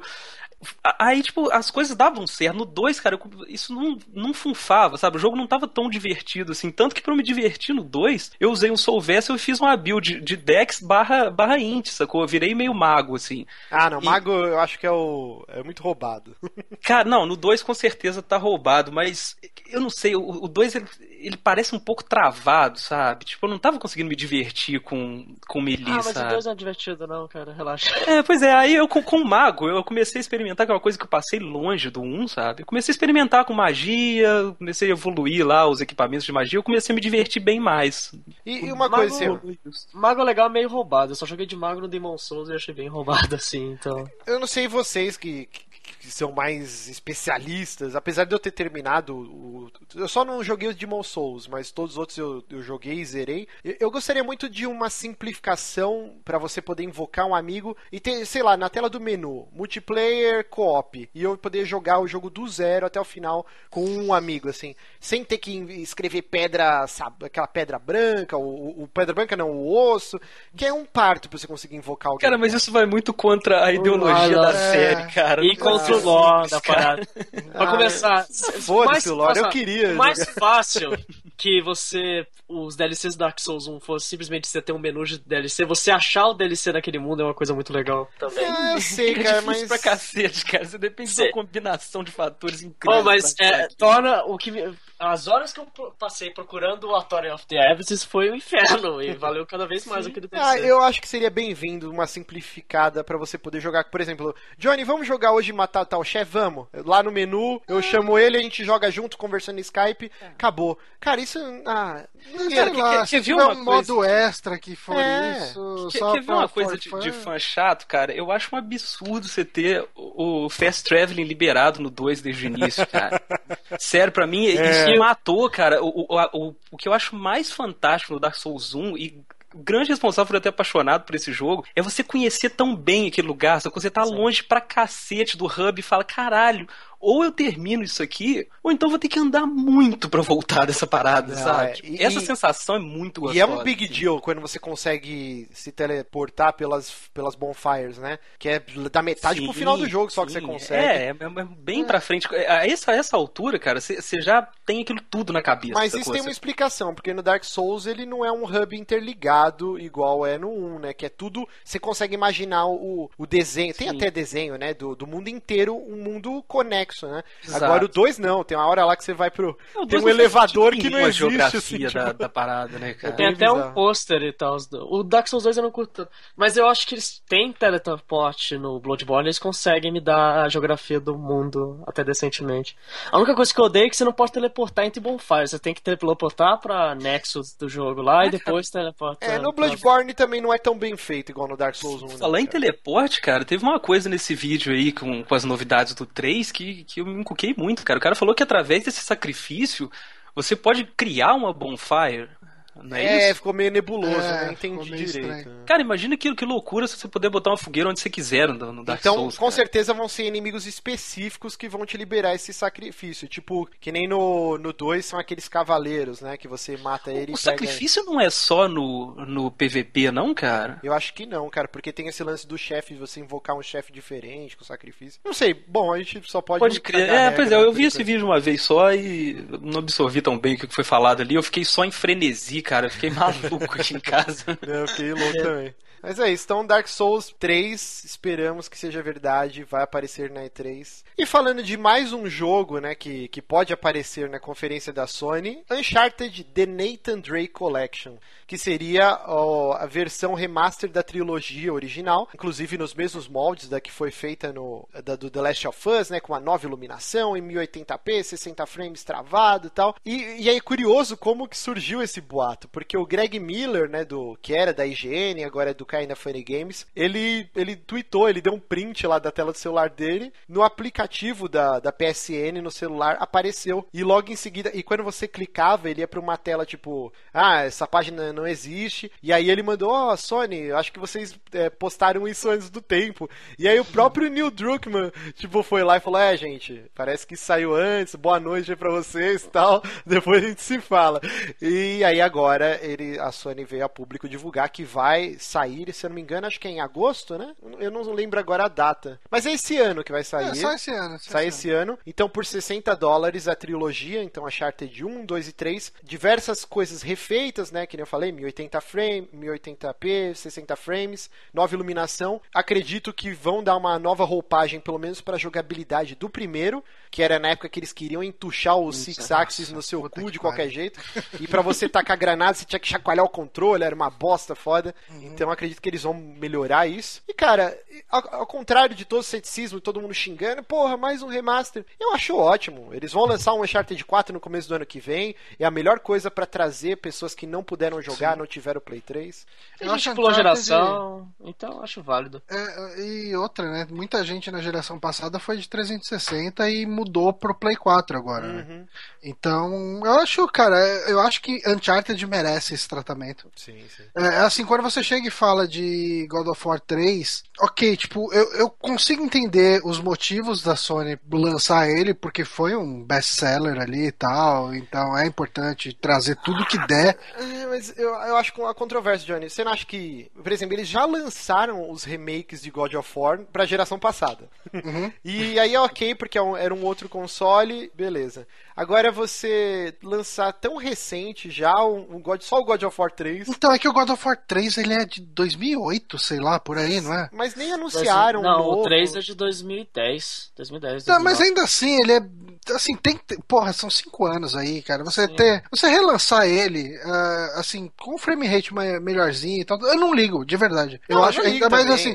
Principalmente assim, é um, ele é uma das pérolas da Sony. É que eu acho que Então a caso... Sony tem que trabalhar com as pérolas dela, cara. Tipo, se fosse a Nintendo relançando Mario 1 de novo, com gráfico melhorado, tipo, sei lá, uma versão, sei lá, New Super Mario Bros. do, do primeiro Super Mario, o pessoal nem ia estar reclamando tanto, sabe? Então, eu não sei. Ok, tipo, seria uma mudança muito grande em relação a aumentar o frame rate do God of War. Mas eu, eu acho que a Sony tem que ter esse cuidado com as franquias dela, sabe? É. É, ela tem que chegar e abraçar as franquias dela e falar, não, ó, tô aqui, tipo, tem aqui também. Você tinha lá no Play 3, não tem como você jogar agora, que você vendeu seu Play 3 pra ter um Play 4, você quer jogar esse jogo, que é um clássico, ele é o fechamento da história do Kratos, é, tem momentos dramáticos e tal, você não tem mais como jogar se não for por PlayStation Now, tô aqui, joga desse jeito. É, é, assim, no do Uncharted eu acho sensacional. Agora, do, do God of War eu acho meio, sei lá, eu não, eu não sou contra. Lança, compra quem quiser.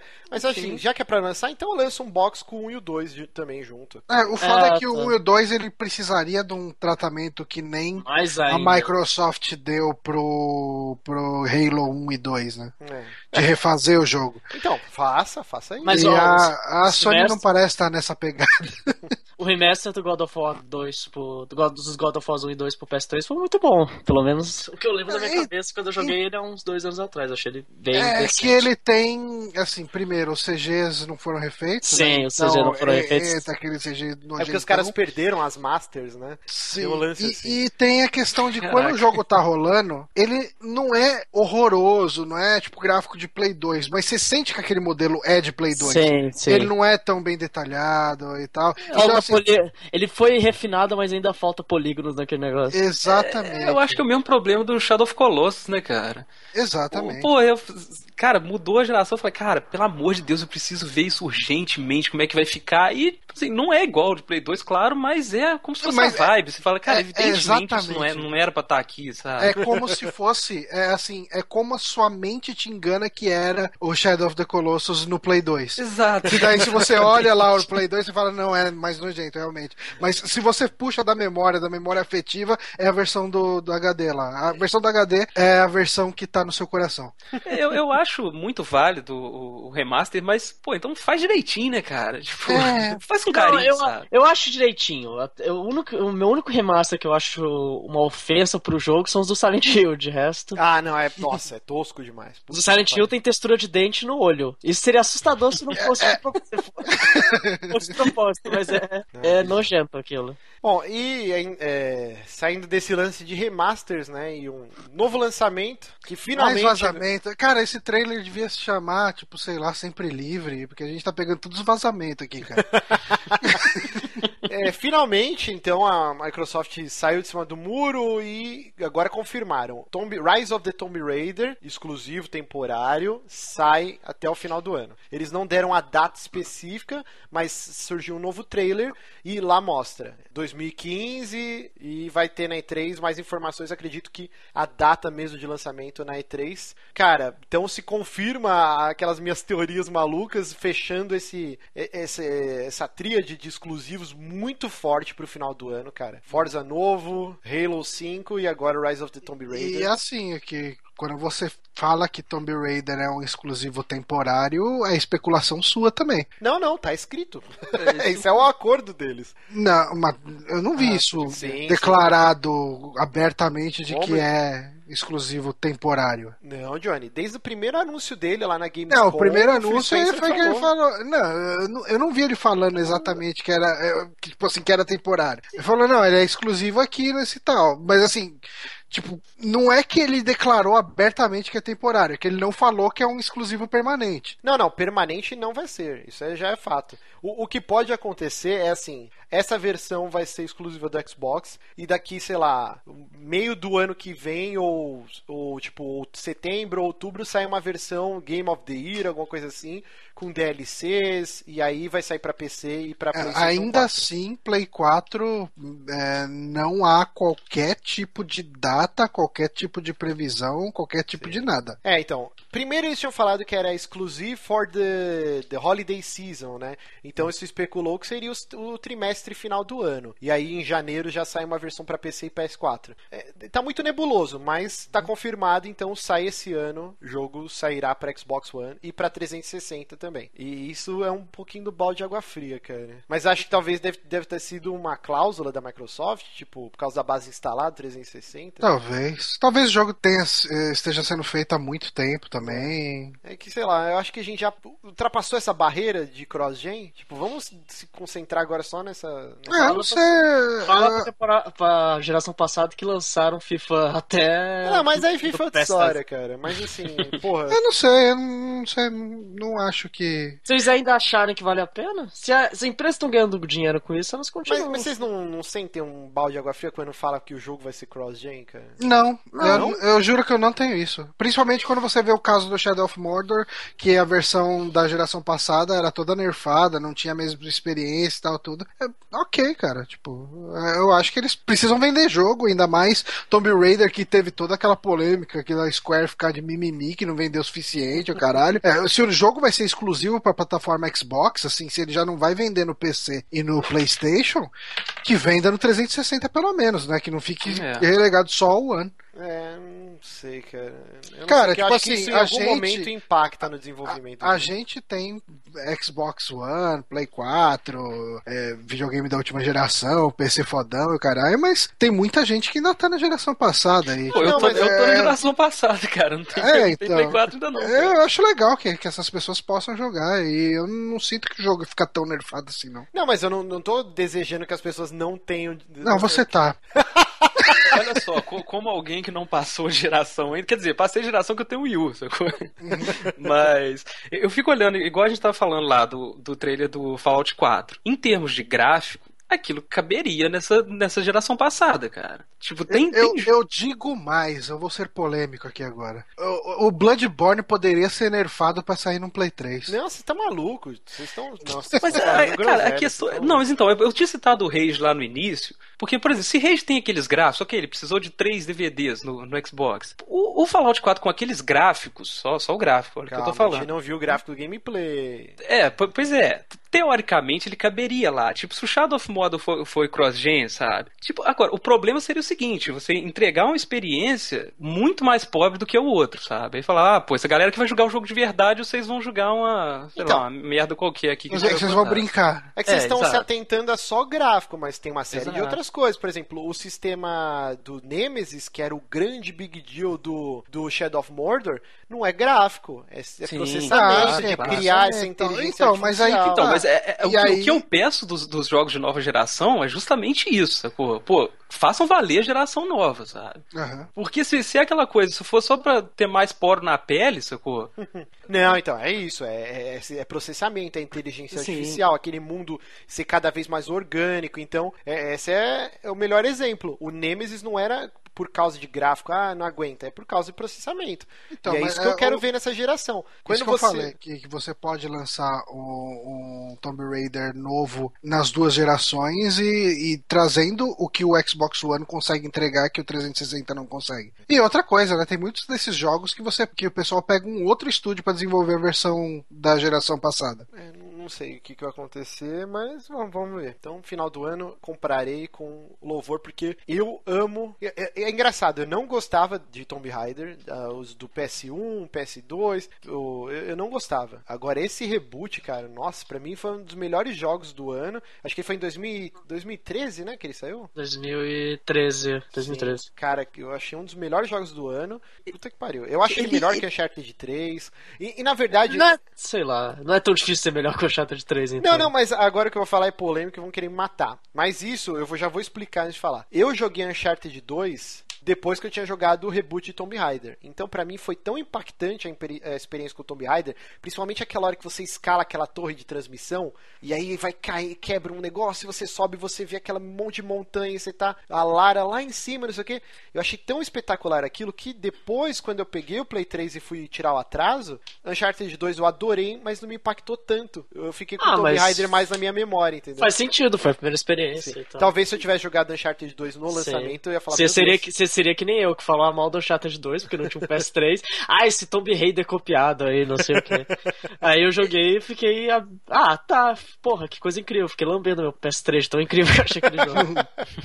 E a atualização do Tomb Raider foi muito legal, porque eh, não foi só um reboot, sei lá, técnico, nem nada, ele mudou, sei lá, o jeito que a sociedade vê esse jogo, Sim, sabe? sim. Que, que é um jogo que sempre tá na boca do mainstream, né? O Tomb Raider lá desde o início, lá desde a primeira vez, ó, é uma mulher e ela é gostosa e ela enfrenta, não sei o que. Isso passava, tipo, sei lá, no Fantástico. Sim, Era não. Angelina Jolie, querendo ou não, e o tio fez clipe pro filme. Ficou Exato, desacreditada, né, durante muitos anos. E Ah, foi uma atualização muito corajosa, sabe? Eu acho que foi muito decente o que fizeram com, com Tommy Raider. Eu tô, eu tô com altas expectativas também. Eu, Eu eu gosto muito do novo. Vai ser um jogaço. E o Steam trazendo sempre as notícias que os gamers adoram. Os gamers é sempre bom chamar a gente de gamers, né? Essa, essa palavra tão, tão clichêzona. Essa galerinha que joga joguinhos. Fala, Val. É, É, agora, a última adição dele é que agora você pode pedir seu dinheiro de volta. Você comprou um jogo, dentro de 14 dias você jogou menos do que duas horas, você pode chegar lá e pedir o seu dinheiro de volta e ter reembolso deste jogo. Isso vale não só para os jogos completos, como para DLCs, exceto um DLC ou outro aí que influencia no jogo principal, você aumenta o cap de level e tal, daí não, não teria como ter reembolso dele. Os reembolsos aí, eles são feitos de forma diferente, dependendo da, da forma de pagamento que você usou, né? O dinheiro pode ir para Steam Wallet ou... É, na verdade, só se você pagar por boleto, aí ele volta como carteira do Steam pra você comprar outros jogos. Se você comprar por cartão de crédito ou PayPal, ele volta Volta pra- na sua conta. na, su- na sua fatura do cartão, Ah, como sim, sim, crédito, né? Ou pro seu PayPal. Cara, a Valve, ela é corajosa, né, velho? Ela, ela é a única empresa que. Não, vamos se afundar na merda? Vamos ver se vai dar certo? Vamos. Cara, isso tem tanto potencial pra dar uma bosta Não, generalizada. tem só uma pergunta, cara. Tem, tem um limite de jogos que pode ser devolvido mensalmente ou algo assim? Eles vão acompanhar é. caso a caso. E eu duvido que eles vão conseguir fazer isso, porque. Porque, cara, isso pode virar um usuários. sistema de demo pra qualquer jogo, sacou? Que- É, é porque. Ah, isso- é. sei Não, mas aí que é a vale, ideia, né? né? Porque hoje em dia, cada vez menos. Você tem cada vez menos demos, porque já foi comprovado que Sim, sim. pra empresa produzir uma demo, eles têm que destacar uma parte da equipe, perde muito dinheiro, porque você tem que fazer aqueles. é, tem um termo que chama vertical slice, né? Que é geralmente aquela parte do jogo que é o, o, o top, né? Pra ganhar a pessoa, aquele colírio. Então você tem que destacar uma parte desse, da sua equipe que tá trabalhando no jogo ainda, pra fazer esse vertical slice, ter essa demo e ter uma série de coisas pra não dar crash e tal. E, e muita gente que joga demo acaba não comprando o jogo. Tem esses estudos que não é benéfico pra empresa. É, eu descobri que tem uma galera que vive de jogar demo, né? Isso é é, muito sério, eu não triste, sabia que cara. tinha Eu isso tinha- não, cara. eu A tinha um podcast disso. pronto, ah, é, pode crer, Johnny. Como que chamava? Era demo. Baixo demo. Baixo demo, baixo demo. Isso é legal. Só que a Valve disse que ela vai acompanhar caso a caso. E se o cara começar a usar muito isso, eles se reservam ao direito. Você vai ter um eula gigante pra você ler, que você não vai ler. E você vai falar, ah, ok, eu concordo. E aí eles, eles vão falar, ó, não, a gente não vai te devolver o dinheiro. Então eles podem escolher casos. Eu, eu acho que o futuro é tipo o do eBay, vai ter um negócio ó, válido pra todo o território mundial, exceto pro Brasil. Certo, sabe? Brasil. Ah, mas eu não sei se é só o Brasil, cara. Isso tem chance de dar uma merda muito grande, igual foi dos mods pagos, né? Eu realmente não, não sei. sei. Não, cara, porque Eu acho que. é, o lance de você ter direito à devolução do produto funciona em qualquer comércio, né? Sim, sim. É, o que eu achei legal, por exemplo, você comprou um jogo e aí no dia seguinte ele entra numa mega promoção do Steam, sei lá, por um terço do preço que Sim, você pagou. acabou, acabou você isso. pode pedir Isso é a devolução e comprar ele de novo pelo preço mais barato. Isso é bem legal. Eu, eu acho muito bom isso aí, cara, por se tratar de, de jogo de PC, né, cara? Que você, de repente você compra um negócio, o jogo não funciona legal pra você ali. Exato. Seria ótimo poder devolver nesse esquema, sabe? É, Pô, eu- eu, eu mesmo já. meu... Ah, Pode falar. E acabou meu medo de comprar qualquer coisa na Steam fora da promoção também. Então. Sim, pois é, que, cara, vários jogos, tipo, que AAA geralmente eu jogo mais em console, mas eu já pensei em comprar no Steam e não comprei por, por causa dessa incerteza, sabe? Pô, vai que eu gasto 100 pila no negócio e o jogo não funciona legal no meu PC aqui, sabe? cara, uma coisa que você pode ter certeza que vai criar um nicho em volta disso. Vai ter nego desenvolvendo um aplicativo que ele, ele vai cronometrar a sua jogatina e quando faltar um minuto pra dar duas horas, ele vai desligar o seu jogo. Tipo, e os caras vão vender essa porra por um dólar e vai ter nego enchendo com dinheiro, tipo o aplicativo do Steam que cronometra. Uma hora e 59, pá, ele desliga o jogo. E aí você vai lá e pede dinheiro de volta. É, cara, foda, começar cara. a desenvolver isso aí, ó. Isso é muito legal, é, que nem eu falei, porra, a Valve ela é essa empresa que toma essa coragem de, não, vamos fazer que nenhuma outra vai ter coragem de fazer. Mas ao mesmo tempo eu tenho muito, muito medo, não só do BR, que esse estereótipo fudido que a gente criou, mas do mundo inteiro, né, cara? Isso tem tanto potencial pra virar aqueles idiotas que vão com um galão de 20 litros de água no Burger King. Ah, mas eu vou pegar porque eu tenho direito a uma hora. Isso tem Mas, essa chance. Ó, cara, eu sou, sou muito otimista em relação a essas coisas. Eu Ah. acho que quem, que quem trata o público com carinho, sabe, sempre colhe frutos. É tipo o caso da Netflix, da, da, da Steam. Calma, o Demolidor foi a série mais pirateada, cara, do mês que ela estreou. Mas, cara, a Netflix tem, tem tanto assinante, essa coisa, devem estar cagando e andando pra essas coisas, sabe? Tipo, eles. O, apareceu o Demolidor lá, pra eles é o quê? É, é só um fortalecimento de catálogo, né, cara? Tipo, o que eles ganham com aquilo é, é isso. Tipo, pouca gente vai desistir do- do- da Netflix, porque, pô, 15 reais por mês, sacou? 18, sei lá quanto é que tá hoje. E é, uma empresa que te trata bem, sabe? Não, não tem essa coisa, tipo, se, se todo mundo que parte do pressuposto que todo cliente é um, é um bandido em potencial, que tá lá pra, com um galão de Coca-Cola, essas paradas, o, o, cliente, Não, o o exemplo que eu dou- sente isso, sabe? O exemplo que eu dou, eu não jogo mais. Eu não jogo mais nada da Ubisoft no PC. Porque eu acho o- a, a complicação toda e a maneira que eles me tratam com o caso do Uplay. Ah, não, não vou jogar isso. Eu estou tá, tá, tá com um bandido que Exato. queria jogar porcaria do meu joguinho em paz. Mas a, a- a Ubisoft, ela tá ciente disso. Tanto que o que, ele- que eles fizeram pra tentar que as pessoas comprassem o Witcher 3 na plataforma dela foi assustador. Porque você comprava o Witcher 3 e eles te davam quatro jogos, cara. Eles te davam Watch Dogs, te davam o Crew, te davam o Assassin's Creed. Só pra você jogar, só que aí você era tinha um que dos quatro que você escolhia? Não, não, você ganhava acho que quatro jogos. Eu acho que eram quatro jogos, sim. Só que você tinha que comprar uma versão do Witcher com Season Pass, alguma coisa assim. E só que você tinha que ativar pelo Uplay. E aí um monte de gente nos comentários, o quê? Não, eu não quero não, cara. tipo, ela criou uma imagem tão negativa sobre o Uplay que você vê, eu tô te dando quatro jogos e, e nem assim a galera queria, sabe? É, são todos new play, eu não quero jogar essa porra não. É complicado, é complicado. Não, eu espero mesmo que dê certo. É uma iniciativa sensacional. Você poder ter esse dinheiro de volta. Por exemplo, eu ganhei de um ouvinte nosso Call of Cthulhu Dark Corners of the Earth. E, cara, eu tava pilhadaço pra jogar esse jogo, que ele é muito legal tal. E, cara, não dá pra você passar do tutorial. O jogo da Crash, não, não tem como arrumar essa porra no Steam. Ou eu dei um exemplo até o programa passado, que eu falei do Vampire Bloodlines também, que é todo quebrado. Se quando eu É um- É um comprei. inferno pra conseguir jogar essa porra. Se quando eu comprei eu tivesse esse problema, eu já devolvia e pegava o dinheiro. O, o Dark Corners, no caso, eu ganhei. Gift você não pode pedir devolução. Tem essa exceção que se você ganhou, você não tem como pedir a devolução. Mas é isso. E última notícia, que o programa já está gigantesco. A O bingo de pular- falar do tempo. Não, mas tá gigante mesmo. Ah, que- Nosso querido Gojira, God- Godzilla, ou Godzilla, ele finalmente foi reconhecido, se transformou num embaixador do turismo e reconhecido como cidadão da cidade de Shin, Shinjuku. Como que é o nome dessa porra? Não sei, tipo, É, então, é, Shinjuku, Shinjuku. Shinjuku. É, é legal, cara, considerar. você- quando você elege o Godzilla, o, o embaixador do turismo, é tipo, sei lá, botar a Suzane von Richthofen como a vara da família, ou qualquer coisa do tipo, cara. Tipo, não faz Ou a sentido Cuca, nenhum. como o bacharel do turismo, da cultura, alguma coisa É, dessa. a Cuca seria tipo da, sei lá, da infância. Sim. A Cuca vai pegar, mas foda-se. O Godzilla hoje é visto mais como um protetor, né, do, do Japão. Então, mas na verdade sempre foi, né, cara? e Sim, eu fui sim. descobrir isso assistindo o último filme, que é uma bosta. Que eu nunca Eu, gostei pô, eu muito de curti, cara, Godzilla, curti cara. bastante. Não, filme- aquele filme é muito ruim. Aquele filme Ele, é é porque ruim. ele, ele não tem, assisti um ele tem a vibe desse. dos filmes velhos, sacou? Tipo, do, daqueles filmes que, que eu alugava quando eu era criança, assim, via preto e branco. Então, Ele é muito. Ele É. tem Mas, muito mas eu não sabia disso, né? O Godzilla, ele sempre Não. foi, na verdade, um incompreendido. Ele era o salvador da Sim, porra toda, né? E, e é muito bonito.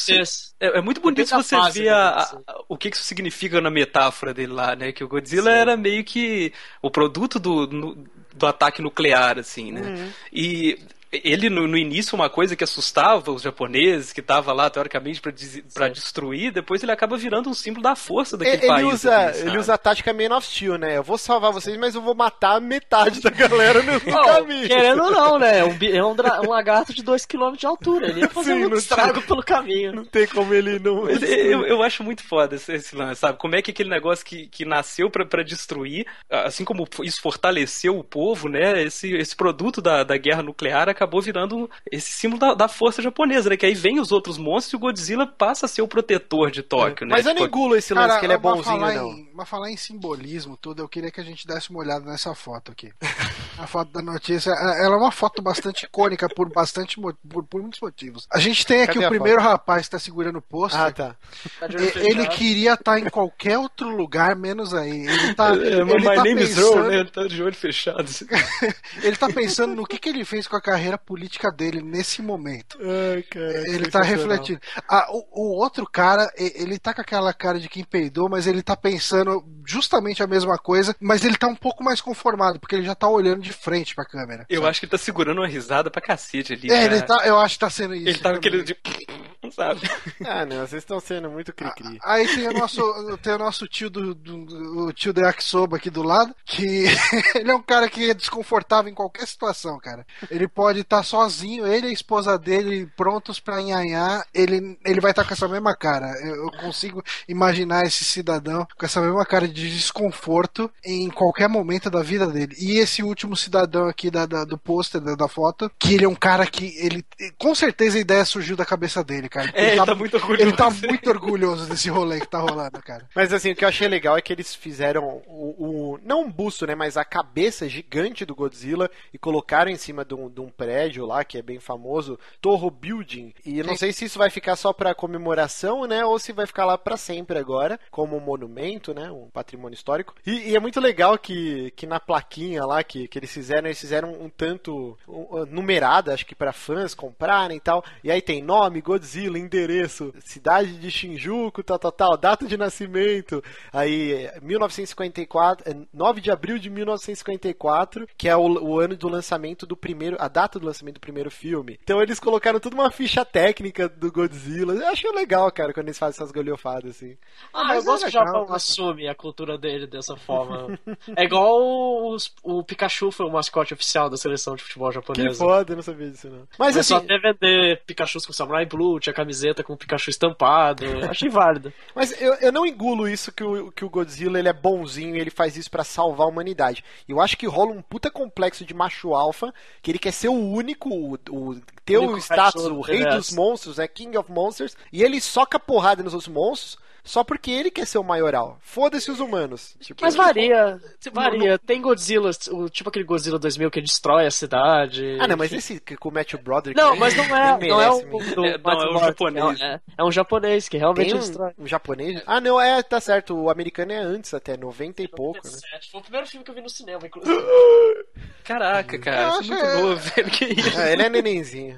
Eu acho que ele acho que o Godzilla nem sabe o que, que ele tá fazendo ele tá. Ele é um mongol assim, gigante. É, é mais ou menos aquele lance, tipo, sabe quando você pisa no formigueiro? Deve ser a mesma coisa. Tipo assim, você não vai deliberadamente e pisa no formigueiro, Você sabe? não pede desculpas pras formigas, assim. É, tipo É, eu- isso, eu cara. que E assim, ele tá ali pra proteger os humanos, mas sim o território, né? Ele é morador daquela área ali. É, É, tipo sabe. no Mass Effect 3, sacou? Quando o, o teu Thrasher mal alia com você contra o, contra o Reaper lá, sacou? São dois, são dois bêbados lutando em cima do formigueiro.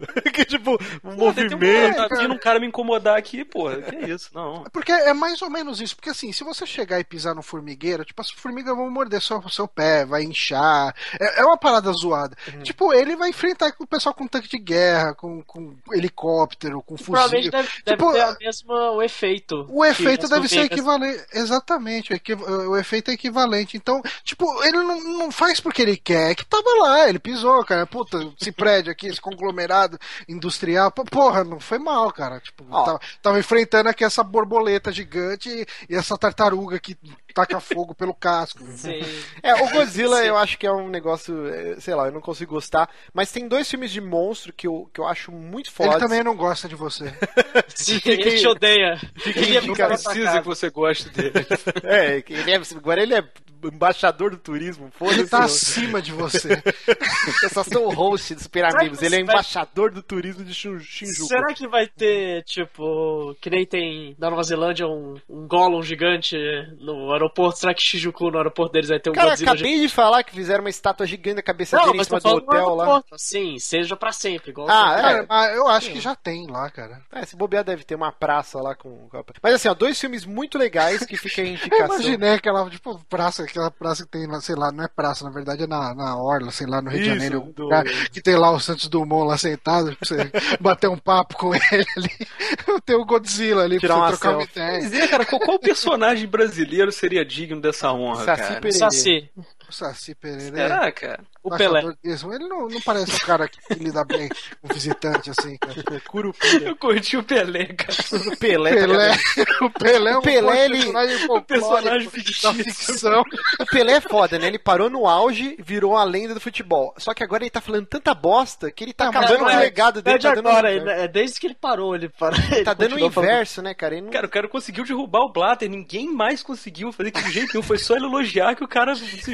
O Pelé, o Pelé e o Guilherme Del Toro, cara, se eles fizerem um projeto junto, Terceira Mas- Guerra Mundial, acabou o mundo. Mas assim, deixa eu, deixa eu, conseguir- deixa eu dar a indicação. Desculpa, Márcio, cortei demais. Não, não, mas, é, vamos lá. Dois filmes muito fodas de monstro pra quem tá nessa vibe e, e não gosta de Godzilla igual eu. Cara, The Host, um filme, se eu não me engano, tailandês. É sul-coreano, The É Host. sul- sul-coreano? Sei lá, é essas bandas aí. Muito bom, muito foda. E Cloverfield, cara, eu acho Cloverfield um filmaço. Eu acho que Cloverfield é um filme muito bom. Pena que mostra o monstro no final, mas eu acho um filme muito bom. Ah, não, mas tinha que mostrar. Eu, eu- Eu mas acho que eu ia gostar mais se não tivesse mostrado também, cara. eu ia citar. Posso citar outros filmes também? Bom, Manda bala. Tem um que é do diretor do Godzilla novo, que é completamente o oposto desse Godzilla novo, que chama Monsters. Esse Ele é é, muito. Puta, cara. esse filme é foda pra caralho. Tem a continuação, você viu? Não Só que não é sabia. já o mesmo diretor. E, eu, e ele tem uma cena no final que é assustadoramente bonita e assustadora ao mesmo tempo. É, tipo umas lulas gigantes, os Sim, aliens, né? É muito bom esse filme, cara. Tem um aspecto muito político em questão da migração e. É um filme indie, né? Sim. Ele é bem. ele- mas ele. E o outro é um filme que o Márcio odeia também. Ih, lá vem. Que é o Pacific Rim. Que é o- os monstros ai, Não, cara. eu achei que vocês iam passar barrar, cara. É muito maneiro você ver os Eu monstros gosto. morrendo com espadada de robô gigante também. Eu vi- cara. Espadada nove- nada, naviozada, cara. Eu É queria gostar desse filme. Eu vi nove vezes no cinema essa porra. Então... Cara, eu fui, eu, eu- eu combinei com um camarada meu de no Rio, a gente foi lá só pra ver isso no IMAX na barra, cara. Eu quase cogitei comprar uma passagem pra São Paulo só pra ver no IMAX. Eu já, eu já tinha que ir pra lá, sacou? Eu falei, ah, então vou aproveitar. A única vez que eu fui no IMAX foi pra ver Pacific Rim. Eu fico triste, cara, porque eu- todo mundo falava desse filme e eu fui num hype absurdo e eu não sei porque eu não consigo gostar dele, cara. E, e eu me sinto mal, me sinto um falso nerd, sei lá, que porra. Eu me sinto um bosta, assim, tipo, é a mesma coisa. do- deixa quieto, eu não vou dar exemplo, mas assim, ratinho! Mas assim, eu me sinto um merda, eu queria gostar de Pacific Rim, mas eu não consigo, cara, não dá. Eu não sei. Mas eu como- acho ele um filme falho pra cacete. E eu adoro Evangelion, eu aspectos, tinha que gostar de Eu- Pacific Eu não Rim. sei por que eu gostei tanto do Pacific Rim, que eu vejo todos os defeitos dele. Aliás, o Guilherme Del Toro, cara, é um cara que sempre quase chega lá. Quase, sacou? é, quase. Ele tem tudo pra fazer um filmaço, mas falta alguma coisinha, assim. Volta, volta. Eu não sei, eu não vejo defeitos dele. Realmente, dada a proposta dele, acho que não falha. É, eu não sei, eu Como queria vocês gostar. estão indicando filmes de monstros, eu queria também fazer uma indicação. É chamar Monstro na Cozinha no YouTube, ensinando a cozinhar batata doce, frango e Ah, Johnny, puta piadinha Bons S.A. também, resultado, muito cara. bom filme. Eu já falei que eu tive uma época, eu tinha um projeto com um amigo meu que a gente vai criar uma, uma academia que ia chamar Mons S.A. A gente ia ver se ia conseguir ah, os dejetos com a Disney. Eu boto Ai. fé, cara. Eu boto muita fé. Mas é isso, gente. Então chegamos ao final de mais um programa gigantesco. Queria agradecer muito ao Rafael Salimena. Rafael Salimena, quem quiser seguir ele, siga, que é muito engraçado, tá sempre lá tweetando lá no, tweetando no Twitter. Isso foi muito Luiz, aquele momento que você percebe que seu Twitter é um Como que Twitter é que de chama? humor, cara. redu- redundante. É, re- é redundante ou redundante?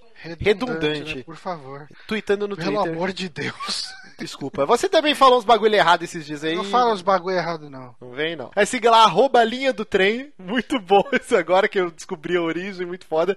E, e quem quiser mais Salimena, como que faz? Inicialmente, gente, muito obrigado pelo convite. Foi um prazer gravar com vocês. Eu adoro o programa, foi muito divertido. Quem quiser. Cara, basicamente o Twitter é meu principal canal de comunicação. Quem quiser me, me seguir lá e bater um papo, tamo lá. Eu tenho linha do trem.com.br, que é uma base pro- de, quando eu coloco meus quadrinhos, né, que eu trabalho com isso. Tá muito desatualizado, eu tô pretendendo voltar com, com coisas mais pesadas agora. Então, quem quiser acompanhar o que eu faço lá, é só ir nesse site. E é isso. Ah, eu tenho um podcast sobre Doctor Who também, cara, que é, o, o Who Cares, é o whocares.com. Excelente nome. Que eu e dois MDMs, a gente é, comenta um por um dos episódios de Doctor Who desde o início da série nova. Mas deu uma pausa agora, né? Deu uma pausa que a gente precisa viver, cara. é terrível o tempo que aquilo ocupa da minha vida. Não, mas o link estará no post, é, fãs de Doctor Who, a série. Já, quem é fã de Doctor Who já conhece o Who Cares.